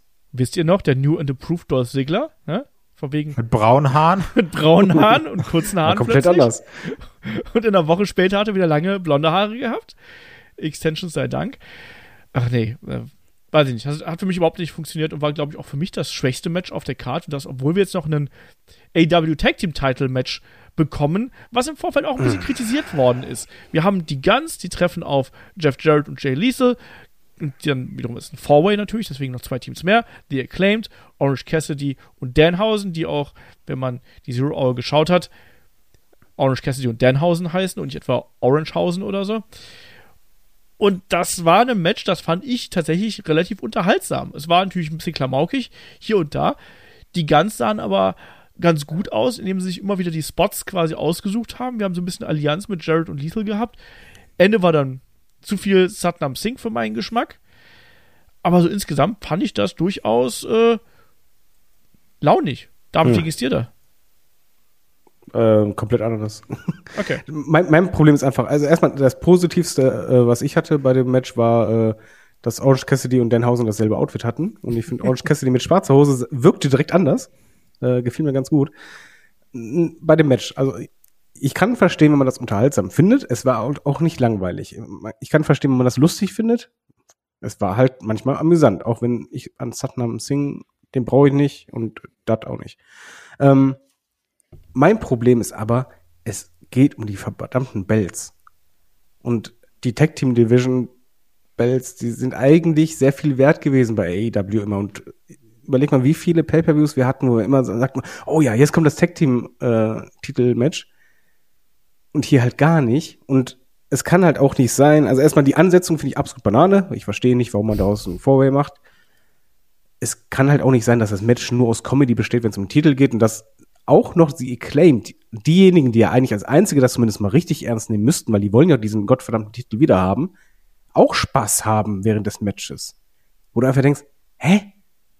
Also das hat halt für- für mich alles halt kaputt gemacht, dahingehend, bring das im Opener ohne Titel oder auf der Midcard ohne Titel, sage ich, ey, unterhaltsames Match, mach das als Titelmatch so weit oben mit dem mit heißesten Tag-Team, das du hast, was den Belt eigentlich wiederholen möchte, und mach es so, dann bin ich sauer. Also ich fand das echt schlimm. Schlimm fand ich es nicht, aber da, Nein, einfach für das, da? was es war halt. Ja, Kai, wie ging's denn dir da? Also bist, bist du bist du Team David oder bist du Team Olaf? Ich fand's ich fand's halt für das, was es gewesen ist, fand ich es unterhaltsam. Also ich habe mir ehrlich gesagt beides aufgeschrieben. Also letztendlich muss ich sagen, ich hatte damit Spaß. Ne? Ich fand's witzig, aber habe mir auch dann mehrfach gefragt, warum ist denn das jetzt so ein Comedy-Match, wenn es um die Tech Bells geht? Ja, das ne? kann man kritisieren. Also weil, wie David auch sagt, die Tech Bells, so, ne, denk an das Steel Cage Match zwischen den Lucha Bros und den Bucks zum Beispiel. Ne? Denk allein an FTA, die gesagt haben, wir wollen die Bells haben, wir haben hier 800 andere Bells spazieren getragen, aber die wollen wir haben, die sind uns wichtig. Und auch die Guns waren ja eine Zeit, also die, die waren ja immer diese gut hassbaren Heels, aber die waren dabei ja trotzdem ernster. Ne? Die waren arrogant, aber jetzt auch nicht so witzig unterwegs, beziehungsweise also nicht comedy-mäßig witzig unterwegs, ne? Weil auch Acclaimed war ja immer witzig. So auch als die Champs waren, so waren sie trotzdem witzig. Und hier war dann irgendwie mir auch ein bisschen zu, also wenn ich jetzt zu ernst nehmen würde und sage, es muss ein Tag Team Match sein, das ist wichtig, dann würde ich auch sagen, ist zu viel Comedy drin. Natürlich gerade diese mit den vierfach Scissern ist witzig, ne? Ob es da rein muss, keine Ahnung, bei einem Match, wo alle gegen alle sind, ne? Und auch die ganze Sache mit äh, Aubrey Edwards hat mich super genervt, weil ja, ich verstehe, dass die immer ihren Spot kriegt und oh, der Ref ist tough und wehrt sich auch und lässt sich nicht schuppen, ne? Okay. Es macht aber zum einen keinen Sinn. Dann auf der anderen Sache, warum greift die ein, wenn dann ähm, Max Kessler mit der Gitarre zuhauen will, obwohl vorher und nachher 8000 Leute eingreifen? So, das verstehe ich auch nicht, trägt mich auf. So dieses, ich finde es witzig und unterhaltsam, aber trotzdem nervt mich, dass das ganze Ding gefühlt keinen Sinn hat. Ja, Versteh so, äh, das muss man nicht falsch verstehen, Olf. Ich, ich fand das Match unterhaltsam, definitiv. Ich fand es auch lustig. Ja. Ich fand, das war für das, was es war, war es auch in sich geschlossen, hat Sinn ergeben und hat Spaß gemacht. Aber es ist halt immer noch, da, sind die Bells. Und es ist Ja, aber- angekündigt als, als, als Titelbelt und vorher war die Geschichte, dass Jay Lethal, ein Jeff Jarrett vor allen Dingen hier richtig die Fresse aufreißen. Wir holen uns die Titel. Dann hast du die Chance, den Titel zu holen und machst einen vierfach Scissor. Okay. Du musst den eigentlich nur pinnen. Mach doch mal. die sind halt im Moment aufgegangen, weißt du? Die wollen auch ein bisschen Spaß haben. Ähm, ich habe dieses Match tatsächlich für mich so ein bisschen in die Kategorie gepackt, das, was, äh, das, was ernst ist, das kam dann danach. Nämlich mit dem Post-Match-Interview mit Rainy Young, mit dem Wir sind das beste Tag-Team der Welt und dann kommt FTR zurück Ja. und zerstören die ganz. Also, ich habe das Ding hier gar nicht so als die große Titelverteidigung genommen, so einfach so, ja, okay, das ist ein bisschen Klamauk, die ganz verteidigen eh, ab die Post. Dass man Acclaimed hier noch mit drin hat, ist ein bisschen doof, weil die waren mal heiß und wenn man jetzt mal schaut, auch da haben die Reaktionen schon deutlich nachgelassen. Ne? Also, das ist nicht mehr das heißeste Eisen, was sie aktuell bei AEW im Feuer haben. Das haben sie auch schon ein bisschen zu lang geschmiedet und schon fast verbrannt. Ja, aber auch, warum, wurden sie denn heiß? Sie haben halt so viel Comedy gemacht, alles schön und gut, aber in den Matches haben die gebissen. die haben vor allem einen passenden Gegenpart natürlich auch in einer gewissen Art und Weise gehabt, ne? Mit, Ja, äh, und die Guns sind auch nicht die richtigen Gegner für sie. nee, ich glaube, die Guns, die können jetzt wiederum davon profitieren, dass FTR zurückkommt und von FTR könnte dann auf lange Sicht auch äh, die Acclaimed wieder profitieren, wenn sie nämlich mit denen eine längere Fehde äh, haben. So sehe ich das. Aber das Match an sich, es war jetzt auch kein Klassiker oder so. Ich fand's halt, ich fand's halt unterhaltsam. Es war, ist immer irgendwo was passiert. Klar war da viel Quatsch dabei, ne? Ähm, und Saddam Singh bin ich auch komplett dabei. Also sorry, wer, der kann ja noch nicht mal einen Frontbump nehmen, ne? So richtig. Also den Fame ist so komisch zu, zu nehmen, das sah schon merkwürdig aus. Aber ich habe nur mal einen Softspot für Orange Cassidy und ähm, Danhausen. Ja, zu Recht. und äh, auch das mit Aubrey, ja, es ergibt alles keinen Sinn, aber ich fand es trotzdem unterhaltsam, weil viel passiert ist. Und es hat auch das, die Crowd wieder so ein bisschen stärker wieder zurückgebracht in diesen äh, Kampfabend. Das war Gerade auf jeden nach Fall besser dem, als das Match davor. ja, eben, gerade nach dem äh, lahmen Match, was wir davor gehabt haben. Aber kommen wir hier mal zum Entscheidenden, also bla bla bla, ne? Also für Titelverteidigung für die Guns. Ähm, Kai, FTA sind wieder da. Yay! Ja, da freue ich mich drauf. Natürlich hätte ich in ganz egoistischer Manier lieber FTA und CM Punk gegen die Elite, ne?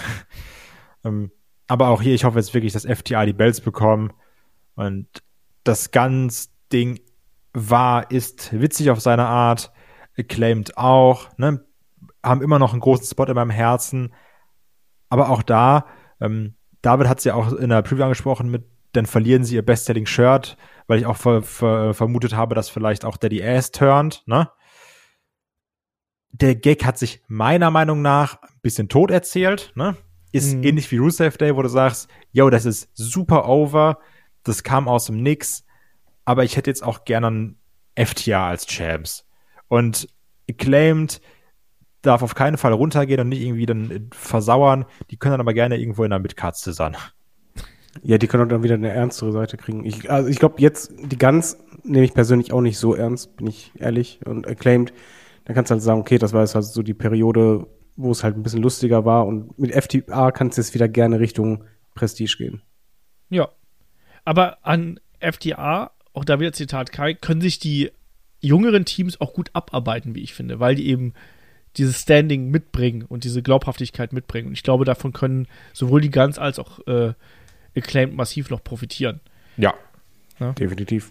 Und auf jeden Fall den Rekord für die schnellste Platzwunde hat Dex Harwood aufgestellt diesmal, oder? Ey, wirklich.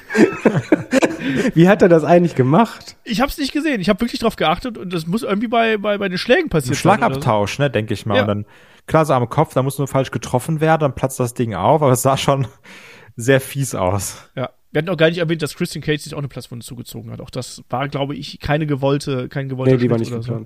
Das war ja auch so komisch. Immer wenn es über dem Auge ist oder so, dann ist es meistens, es ist eigentlich nie geplant. Naja, auf jeden Fall FTA hier als die Überraschung, die zurückgekommen sind und äh, die ersten Meldungen machen ja die Runde, dass sie auch einen, äh, einen längeren Vertrag unterschrieben haben. Also ähm, nix ist hier mit Papa Triple H oder so. Keine Chance. Bleiben erstmal wahrscheinlich da. So, kommen wir dann zum Main Event. Es ist das Match um die AEW World Championship und es ist ein Ironman-Match, 60 Minuten lang oder ein bisschen mehr. Ähm, MJF, der amtierende Titelträger, trifft auf den American Dragon Brian Danielson. Und wenn wir hier schon über Musiken reden und so, Kai, wie hat dir dann das Intro von MJF gefallen? Und ist es dir auch so schwer gefallen, die Musik zu erkennen, die die Streicher da gespielt haben? Ja, das fand ich super schlecht. Aber, also, es fing halt gut und atmosphärisch an. Dann hab ich gesagt, ah, okay, jetzt spielen die das, ne? Dann kommt MJF raus, dann geht sein normales Theme an. Man hört die Streicher gar nicht mehr, habe ich mir gedacht, hat sich ja gelohnt. Ich Also das auch war- nicht gehört. also ich es hab war die, keine da irgendwas und ich, ich habe hier mit Kopfhörern gesessen, ne? Weil Kind unten, sonst verstehe ich nichts. Und so, was spielen die denn da? Soll das MJF sein? Ich glaube, das sollte. Spielen die irgendwas anderes, was ich nicht Die ganze? Crowd musste ja auch leise sein, hast ja richtig gemerkt, wo du denkst, psch, psch, wir hören sonst nichts. Ist halt eine tolle Idee, wenn du halt äh, Instrumente auf die Bühne bringst, aber kein Mikrofon dran stellst. Ja. aber, Also aber die Idee schon- an sich fand ich Ja. ganz cool, als sie rauskam. Das Bild war cool. aber Als die sie dann Umsetzung war loslegten- schlecht. Genau, als sie dann loslegten, dachte ich so, ja, könnte mal einfach 80 Mal so laut sein. Dann würde ich das vielleicht sogar gut finden und erkennen. Ja. ja. Ja, ja, ja. Naja, Aber gut hingegen fand ich zumindest die, dass die alle diese Hörnermasken trugen und MJF auch mit Maske rauskam. und MJF in einer sehr beeindruckenden äh, Form momentan ist. Also, Übel, ne? Ja. euer Boy. Mr. Sixpack. Aber so richtig, ja. Ähm, ja, die Geschichte hier ist ja, ist ja äh, vielschichtig und trotzdem leicht erzählt irgendwo. Also klar, William Regal, da gab es ja schon so ein bisschen Diskussion auf dem Discord. Das war ja hier so der erste Aufhänger von der ganzen Geschichte. Aber natürlich geht es auch in erster Linie darum, Brian Danielson sagt, ich kann besser catchen als du. Du bist hier in einem 60-Minuten-Match gegen mich. Du hast keine Chance. Und gerade dieser Aspekt, der wird ja gerade am Anfang geritten bis zum geht nicht mehr, wo Brian Danielson ja auch gerade am Boden einen äh, MJF verknotet und dann auch wenn der dann kontert, ihn dann wieder auskontert und es geht dann in eine lange Chain Wrestling Phase und du merkst, ach guck mal, haben die, hat der, hat der Brian Danielson nicht Spaß hier und der MJF verkauft natürlich dann auch seine, seine Aktionen entsprechend, geht dann wieder raus. Es wird sich viel Zeit gelassen. Macht ein Kind nass. Machen Kind das, genau. Beste Szene des Abends. Ähm, ja, aber damit dieser, dieser ähm, Kontrast MJF, Brian Danielson, ich sag mal, Sports Entertainer, um dieses blöde Wort zu benutzen, und Wrestler, das hat man hier schon sehr stark äh, verwendet, oder? Ähm, ja, zu Beginn vor allen Dingen. Ähm, ich nehme es mal vorweg und Kai wird es richtig einen Würgereiz kriegen. Es war mein Match of the Night. Ähm, ich hätte es nicht erwartet. Ich hätte es vor allen Dingen nicht erwartet äh, nach den ersten 15 Minuten, wo ich dachte, huch, wenn das jetzt die ganze Zeit so geht, wird's ein bisschen doof, weil das war halt klar, äh, Brian Danielson war komplett überlegen und MJF war dann halt derjenige, der sich auch eher aus der Konfrontation herauszieht. Er möchte gar nicht die Konfrontation und er war halt wütend, weil er merkt, wie unterlegen er ist. Er macht dann immer mehr sein, sein Heel-Work außerhalb des Rings mit den, mit den Zuschauern und äh, Übrigens, ganz kurz einmal dazu. Ähm, da gab es jetzt ja diese, diesen kurzen Skandal, nenne ich es jetzt mal, um es größer zu machen, als es ist, mit dem Kind und mit dem Wasser, wo es war, das war nicht geplant, das Kind beschwert sich, dann haben sie es Backstage geholt, dann wird es jetzt irgendwie zu Dynamite eingeladen. Ja. Also, falls ihr das mitbekommen habt. Ja, ja. Ja, weil Aber- das Heelwork geht hier zu weit. Ich bin so, nee, Heelwork geht hier nicht zu weit. Halt Also ich, ich, ich fand es großartig, gebe ich zu. Es, es hat halt auch einfach mal äh, die, die ersten 15 Minuten fand ich wrestlerisch langweilig, weil es war halt so sehr für mich, oh, das könnte so Richtung 0 auf 15 MJF gehen. Was ich aber sehr, sehr, sehr, sehr cool fand, war dann, also anfangs hing ich da wirklich mit verschränkten Armen so, oh nee, das dauert aber noch. So, dann, dann kam die zweite Phase, also ich finde, es gab vier Phasen, kam die zweite Phase, ja, MJF versucht es jetzt, wird doch ab und an mal gefährlich, aber eigentlich unterlegen. Oh, komme ich schon ein bisschen rein. Die dritte Phase war dann so, ja, MJF kommt jetzt langsam dahin, dass er äh, mit, mit seinen Mitteln und Wegen es doch schafft, gleichwertig zu sein. Und Nummer vier war dann einfach so, oh fuck, das, das ist ja jetzt komplett auf Augenhöhe und ich weiß nicht mehr, was passiert. Also es fang, fing unfassbar langsam an. Wie gesagt, ich finde, Brian Dennison hat das auch super verkauft, den wer halt immer gelacht hat und dieses Verhöhnende, eigentlich hat er MJF immer weiter provoziert. Und dann hat es halt irgendwann einen Klick gemacht, oder MJF quasi den Spieß versucht umzudrehen, aber halt als Heel noch anfangs. Ich fand das genau richtig. Ich habe da wirklich mal Spaß dran gehabt, inklusive auch Brian Danielson, der dann ein Surfboard ansetzt und dann eben sagt, hier, ich habe bis fünf, ne, so die alten Manierismen, die er wieder ausgepackt hat. Ähm, dann ja immer wieder gekontert hat einfach, aber auch einen, äh, MJF dann natürlich dann auch probiert hat, auf den Arm zu gehen. Das ist ja auch so eine ganz prägnante Geschichte hier, dass wir diese Verletzungen der beiden Akteure haben. MJF, der es am Knie hat, ähm, Brian Danielson, der es am, äh, am Arm hat, an der Schulter hat.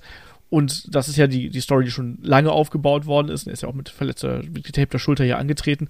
Und es hat natürlich gedauert, bis hier auch die großen Aktionen ähm, gekommen sind. Ne? Und bis dann auch mal äh, MJF die Aktionen zeigen konnte. Und die haben sich auch teilweise gespiegelt. Das war ja wie so ein Wettbewerb. Ne? Egal, ob es jetzt bei den Submission Moves gewesen ist, bei den Kontern. Wir haben diesen Backdrop Contest, so habe ich es mal genannt, äh, hier gesehen, wo dann erst MJF, meine ich, Brian Danielson zweimal Backdrop und Brian Danielson immer sagt, nee, kann, ich kann das auch und macht dann dasselbe nochmal. Das hat ja alles gedauert und das hat ja wirklich dann auch über 20 Minuten gedauert, gefühlt ähm, bis wir dann in so eine Phase gekommen sind, wo man den Eindruck gehabt hat, ach guck mal, jetzt, jetzt sind wir langsam an dem Punkt, wo wir auch vielleicht das, den ersten Pinfall hier einfahren können. Ne? Und ja, es hat gedauert, aber ich finde, die beiden haben das mit so viel Charakter und so viel Kleinigkeiten gefüllt, dass ich da wirklich meinen mein Spaß dran gehabt habe, inklusive wirklich, ja, sehr, sehr schnellen Phasen auch, die wir dann äh, immer wieder gehabt haben. Also dieses Chain Wrestling, was wir dann zwischenzeitlich, also bei Minute 25 ungefähr, also kurz vor dem ersten Pin gesehen haben, wo es dann gefühlt eine Minute nur Konterpins gegeben hat oder zwei Minuten. Das war schon krass. Ne? Und dann am Ende Lariats von beiden, beide down. Und Brian Danielson der sagt, nee, ich bin übrigens der, der die geilere Kondition hat und macht dann den Kipp-Up, das Busaiko nie hinterher und dann hat er eben den ersten Pinfall eingefahren. Finde ich genauso konsequent wie das, was dann danach passiert ist. Nämlich, ähm, dass äh, hier äh, Brian Dennison das zweite Mal sein, sein, sein Nie zeigen möchte, also das Busaiko Nie, ähm, MJF liegen bleibt und dann aber mit einem Low Blow kontert, einrollt. Es gibt quasi einen, eine, eine DQ für Brian, es gibt ein äh, Pin dann für ähm, MJF, plus dann eben nochmal ein Pin für MJF, sodass wir hier auf ein 2-2 rauskommen. Ich fand das ähm, in dieser ersten Hälfte von der Struktur her sehr gut. Und dann begann ja für, für mich eigentlich so die eigentliche Schlacht, die wir dann auch gehabt haben. So, Kai, ging es dir genauso? Nee. Unfassbar, ey. Ähm, das ist mein Kai. Also, ne, wie gesagt, ich, ich weiß, dass das objektiv alles gut ist. Ne? Da müssen wir nicht drüber reden. Ähm, und mir hat auch gerade am Anfang gefallen, dass natürlich Brian viel Wrestling zeigt und dass MJF, MJF es in die Crowd geht, dass Kinder mit Wasser bedingenst, generell mit der ganzen Crowd workt. Das macht Bock. Es macht auch Sinn, dass er auf den Arm geht. Ne? Ich bin auch großer Fan von dieser Roll-Up-Sequenz, die, wie Olf schon gesagt hat, zwei Minuten ging mit hin und her und hin und her. Also, Finde ich geil, ne? Zum einen nervt mich dann, es gibt das Busaikonie 1, 2, 3. Warum bitte nicht direkt nochmal hinterher? Es wurde gefühlt 13 Mal gesagt, damit wir es auch alle wissen, dass MJFs machen wird im Match. Warum macht Brian das nicht? Pff, keine Ahnung. Der hat es nicht nötig. Dann, genau, er hat's Machtdemonstration. Ja. Okay, ja, das, genau, weil dafür steht ja auch Brian Danielson, ne? Für Machtdemonstration. Äh, die erste Phase vom Match war die ganze Zeit Machtdemonstration. Nee, nee, das ist einfach nur, ich bin halt besser als du im Wrestling, ne? Trotzdem ist er ja nicht dumm. Also. Ja, aber er, er war ja die ganze Zeit auch am Grinsen, selbst nach dem Pin, nach dem Motto, ja, du hast noch gar keine Ahnung, das war erst der Anfang. Ich mach das alles in Ruhe. Ja. Ja, Problem ist nur, dass er es dann auch später im Match nicht gelernt hat, als er dann hinten gelegen hat. Aber ich bin gespannt, was David da für eine schlaue Erklärung für hat. Ähm, Busai Kuni, yo, 1-0 macht Sinn. Das mit dem Low Blow war halt so ein bisschen dumm erklärt, weil man erst gar nicht wusste, wie steht's ja. jetzt, bis es aufgelöst wurde. Ne, passt auch zu MJF, auch mit dem Doppelpin, finde ich stark. Trotzdem denke ich mir, ne, gut, dann denke ich mir da erst, warum macht Brian das nicht auch so? Dann kann man es erklären, dann denke ich mir trotzdem später, warum macht das nicht später so? Warum muss er dann nach dem Busaiko nie, obwohl er zurückliegt, nochmal einen Submission-Move ansetzen, ne? Also, ja. Das ist die erste Hälfte, was mich daran so stört. Und da sind wir schon 30 Minuten im Match. Und es folgen noch 30 Minuten plus Verlängerung. Und die 30 Minuten, die danach kamen, das war einfach nur eine, eine pure Schlacht. Also das war ja auch Drama ohne Ende. Ich, ich gefühlt hattest du 48 Geschichten, die zeitgleich erzählt wurden und es, es wurde halt immer brutaler und dieses, die Verzweiflung in beiden wuchs ja auch immer mehr und auch, wovor ich, ich ein bisschen Angst hatte, dass halt so, ja, dieses standardmäßig hat mir in der Preview gesagt, ja, äh, MJF führt und in der letzten zwei Sekunden ist am Aufgabegriff und tappt dann und eigentlich wäre es ja unentschieden gewesen, aber nicht. Davor ich Angst, aber das fühlte sich halt gar nicht so an. Es, es war halt wirklich überraschend. Es war auch so, hm, was beide gut schafften, fand ich, dass du das Gefühl hattest, dass das jetzt, eigentlich ist es da durchchoreografiert, choreografiert, aber du hattest das Gefühl, ich, es ist ähm, realistisch spontan. Also beispielsweise, wenn dann irgendwie ein Tisch da sein sollte und da ist noch ein bisschen was vom Tisch da, nehme ich das auch noch mit. Und einfach, dass du halt generell versuchst zu reagieren. Und äh, auch dieses Auszählen lassen. Der Running Gag mit dem, ich trinke die ganze Zeit Wasser, fand ich auch gut. ähm, ich, ich kann es nicht beschreiben, weil es einfach so viele Aktionen gab. Gerade halt, äh, nicht nur Konter, sondern wirklich, du hattest immer das Gefühl, der eine hat halt die Oberhand, aber der andere zeigt dann quasi ähnliche Aktionen oder ähnlich harte Aktionen und nimmt dann so wieder das. Und eigentlich ging es so immer hin und her. Und ich fand das unfassbar dramatisch. Und wie gesagt, ich habe es live geguckt. Ich war todmüde. Ab der zweiten Hälfte gar nicht. Also ich war, ich war hellwach. Sarah kam rein, hat sie fertig gemacht für die Arbeit. Ich war komplett wach und sagte, oh mein Gott, ich weiß nicht, was passiert. Du musst gleich nochmal gucken, oder? Sarah guckt gerade. Ach so, okay.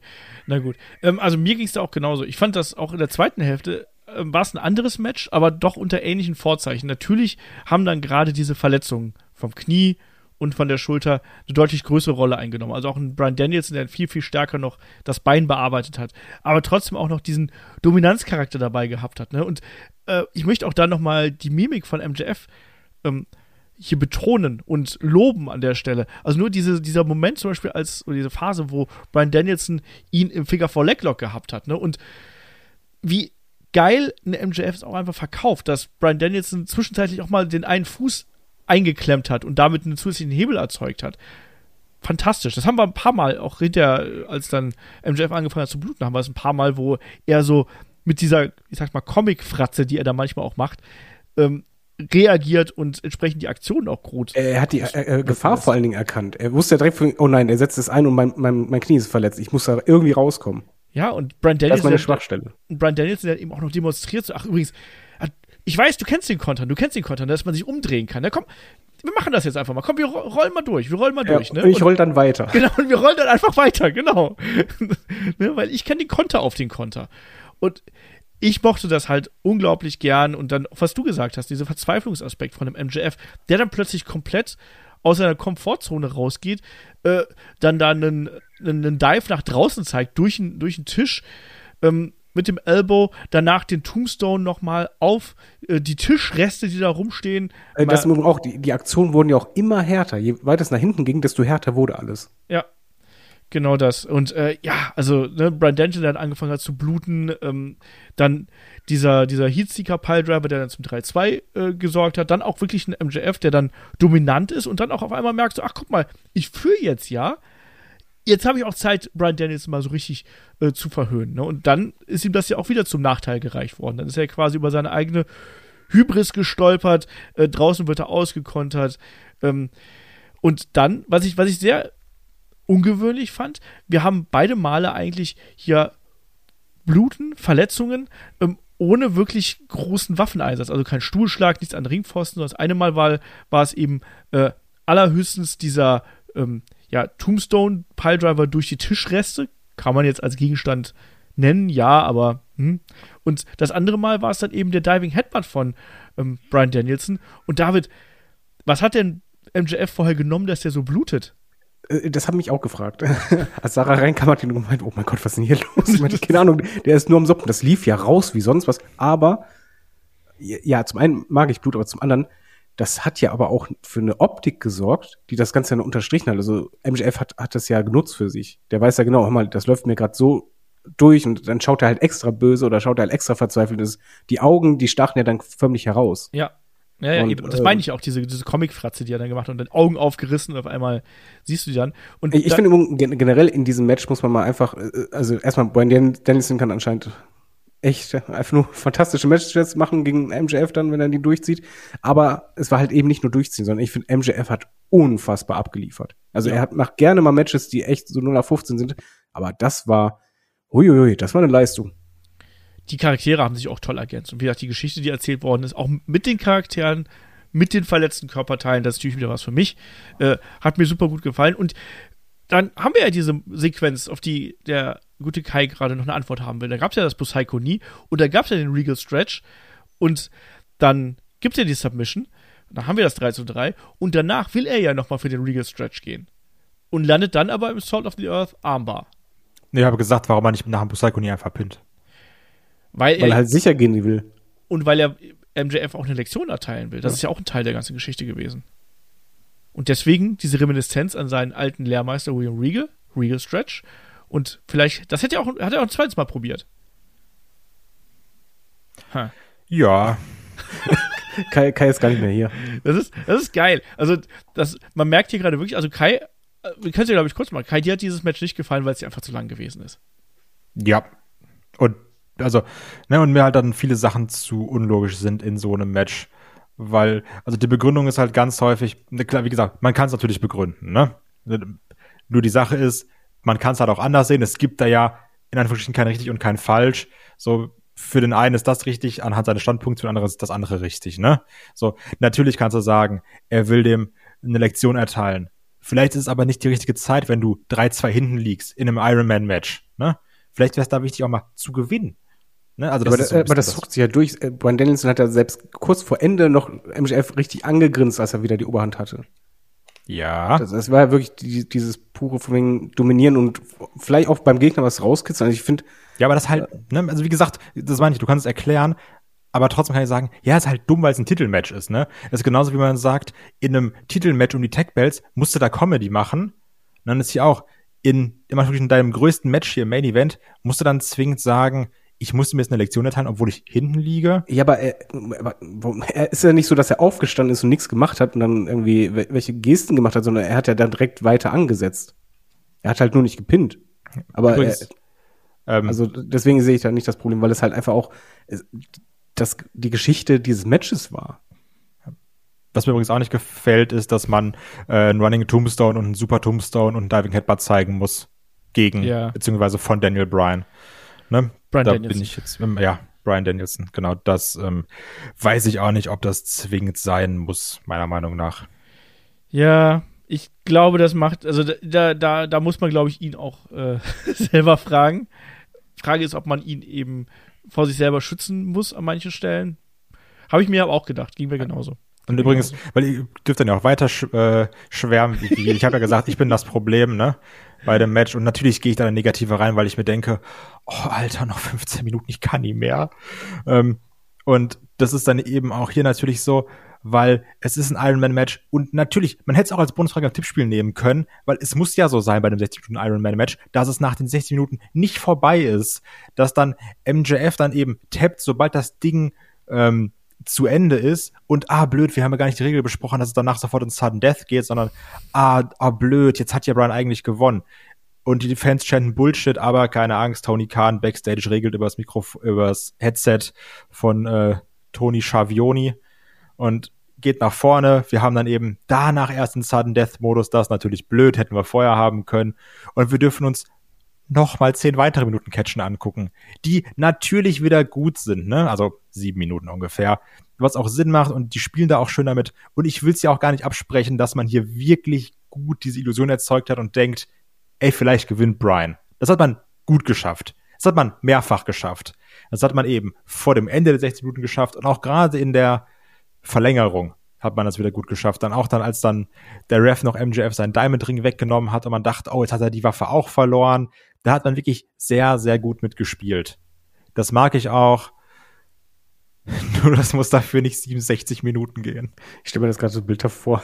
Man denkt, wie die Crowd abgegangen ist. So alle stehen, vor allem ausrasten. Oh mein Gott, das ist geil. Kai sitzt da gerade mit verschränkten Armen. Oh, war doch klar, dass es passiert. Oh, muss das denn so lang sein?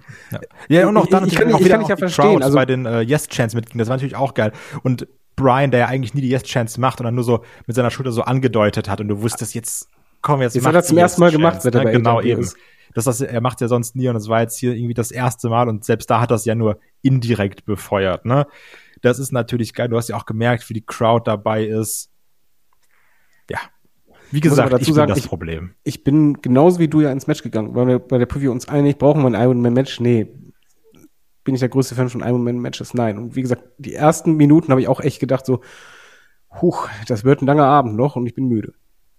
Aber ich gebe zu, ich, ich habe halt echt zu viele Ironman-Matches gesehen, die mich halt gar nicht gekickt haben.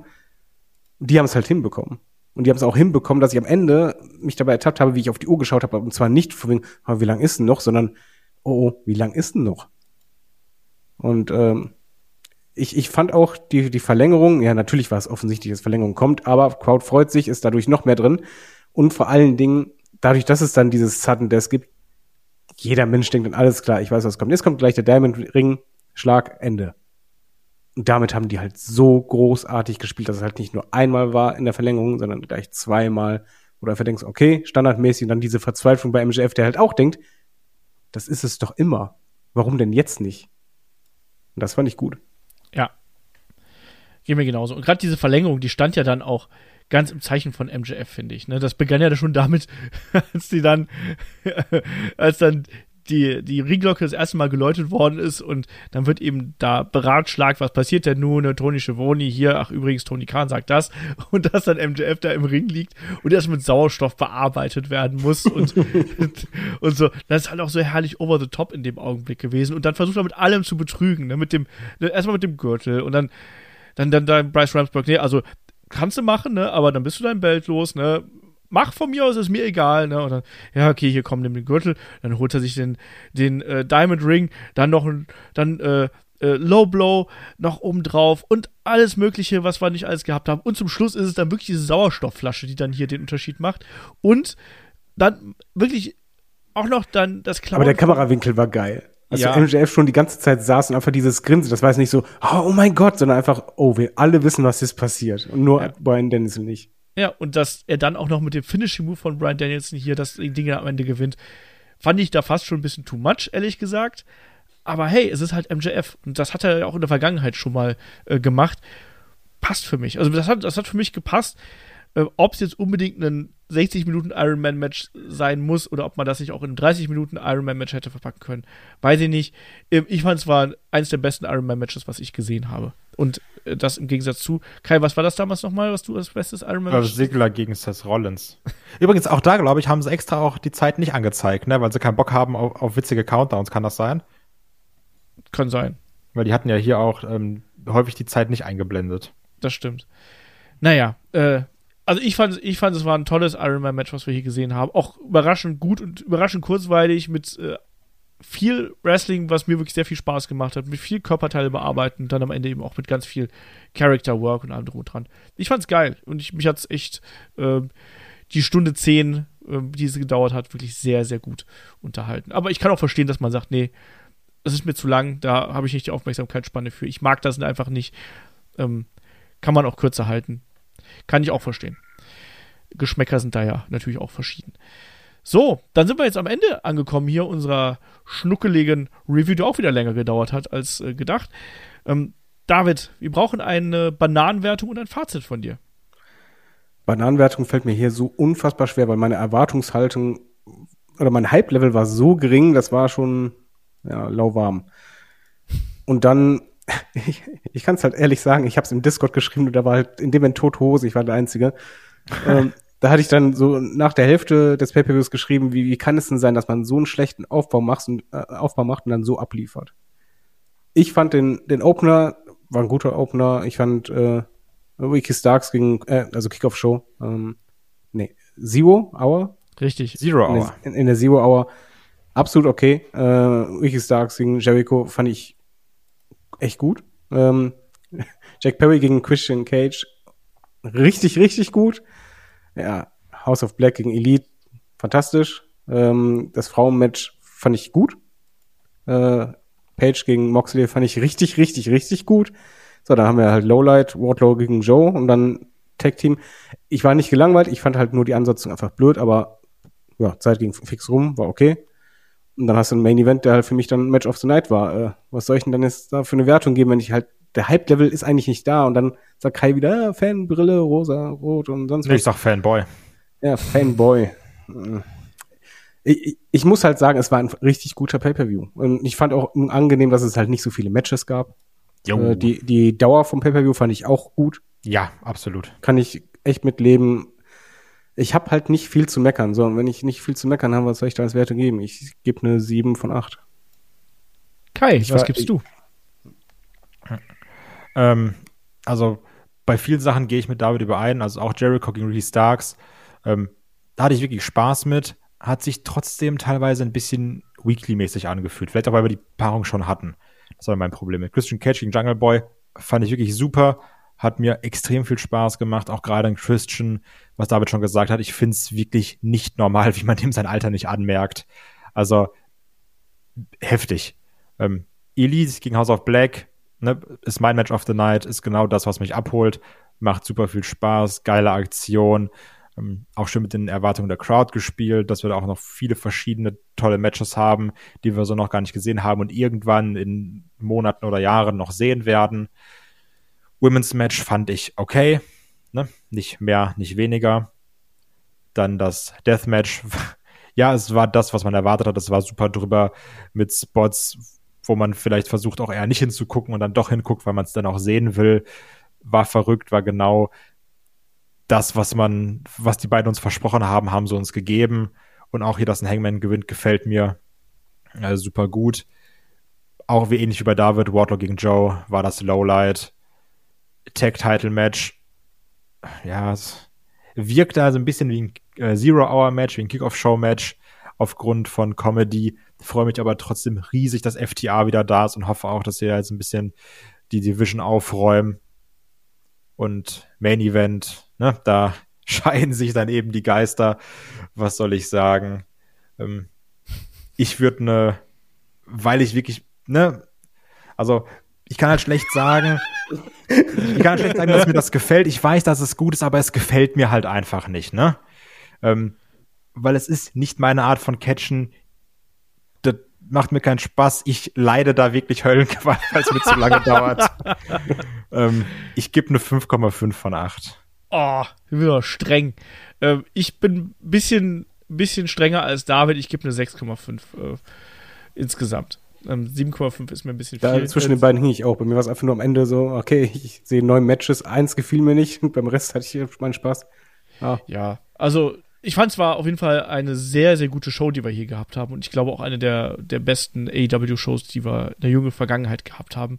Und in meinen Augen mit einem krönenden Abschluss mit dem Iron Man-Match. Ich fand es richtig geil und äh, ich glaube, da werden wir auch Ende des Jahres nochmal drüber sprechen müssen. Also vielleicht auch, also es ist jetzt schon auch so bei mir auf der, auf der Match of the Year-Liste auf jeden Fall schon mal eine, eine weitere Eintragung hier. Es war auch, glaube ich, für MGF wichtig, dass er mal einmal so abliefert beim Match. Ja, man hat ja schon häufiger abgeliefert, ne? Aber das ja, war aber halt nicht so, ne? Also, nee, also ein Ironman-Match ja abliefern, gut. das ist schon nochmal eine andere Ebene. es ist ja gut, ich sag ja gar nichts. aber ähm, um mal was Persönliches zu sagen, können wir uns denn auf eine Sache einigen, dass wir uns Pay-Per-View war, war gut, bis, bis sehr gut, was auch immer, aber dass wir uns darauf einigen, dass beim nächsten Mal bitte ein vernünftiger Aufbau da ist. Das ist ja auch das Problem, ne? Also, was wir häufig gesagt haben, es liegt nicht an dieser Matchqualität. Und das haben wir hier wieder gemerkt. Die Matches sind wirklich gut. Nur uns haben eben die emotionalen Stories gefehlt. Und kannst halt sagen, was du willst. Und ich glaube auch trotzdem, dass du in diesem Ironman-Match, wo David sowieso schon gut drin war, du wärst da noch mal mehr drin gewesen, wenn die Story viel heißer gewesen wäre. Ne? Und nicht erst in den letzten zwei Wochen wirklich Fahrt aufgenommen hat. Dann hätte das ja noch mal krasser gewirkt. Ach. Und ich hoffe, dass sie da wieder an alte Stärken anknüpfen können anknüpfen können und da wieder auch mehr in Richtung gute Stories gehen und der Aufbau nicht ist, ja, ihr greift Brandon Cutler an, oh ja, wir haben die Bells, wir greifen euch mal an und dann bei den Frauen, oh, hier ist ein Run-In, oh, hier ist ein bisschen Graffiti. Also wir hatten halt schon viel, viel bessere Sachen, ne? die viel intensiver waren. Auch Midcard-Sachen, die intensiver waren. Der Anfang von Kingston gegen Jericho. Über das Ende möchte ich jetzt nicht reden. Aber auch der Anfang, auch das waren intensivere Fäden, die nicht um Bells gingen. Ne? da möchte ich gern wieder hin. Unterschreibe ich so. Muss ich auch gar nicht mehr viel zu sagen. Aber ähm, das Ergebnis konnte sich dann trotzdem äh, mehr als sehen lassen, was wir dann hier bei Revolution serviert bekommen haben. Ja, ich bin da sehr, sehr zufrieden mit, muss ich sagen. So, David, möchtest du abschließend noch was sagen? Ich gehe gleich schlafen. Das ist ein guter Plan. Kai, möchtest du noch was sagen? Ich gehe jetzt zum Sport. Okay. Trainierst für einen Ironman? Ja. genau. Dann, dann zwinge ich euch auch das zu gucken. Mache ich 40 Stunden Ironman-Match. Das muss aber dann auch genauso gutes Storytelling haben, ne? Mache ich. Da kannst du alles argumentieren und sagen, ah ja, der kann extra nicht gepinnt, weil der wollte was beweisen.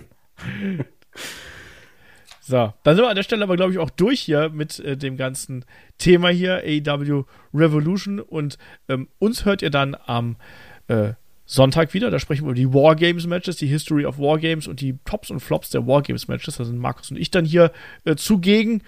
Und schreibt es natürlich auch gerne. Ne? Wie hat euch AW Revolution gefallen? Dafür gibt es natürlich unseren Discord und äh, den YouTube-Kanal natürlich auch. Da geht es am schnellsten und am einfachsten. Wir freuen uns da auf euer Feedback. Und äh, ja, würde dann sagen, wir hören uns einfach am Sonntag wieder an gleicher Stelle hier bei uns bei Headlock, dem Pro Wrestling Podcast. Macht's gut. Tschüss. Tschüss.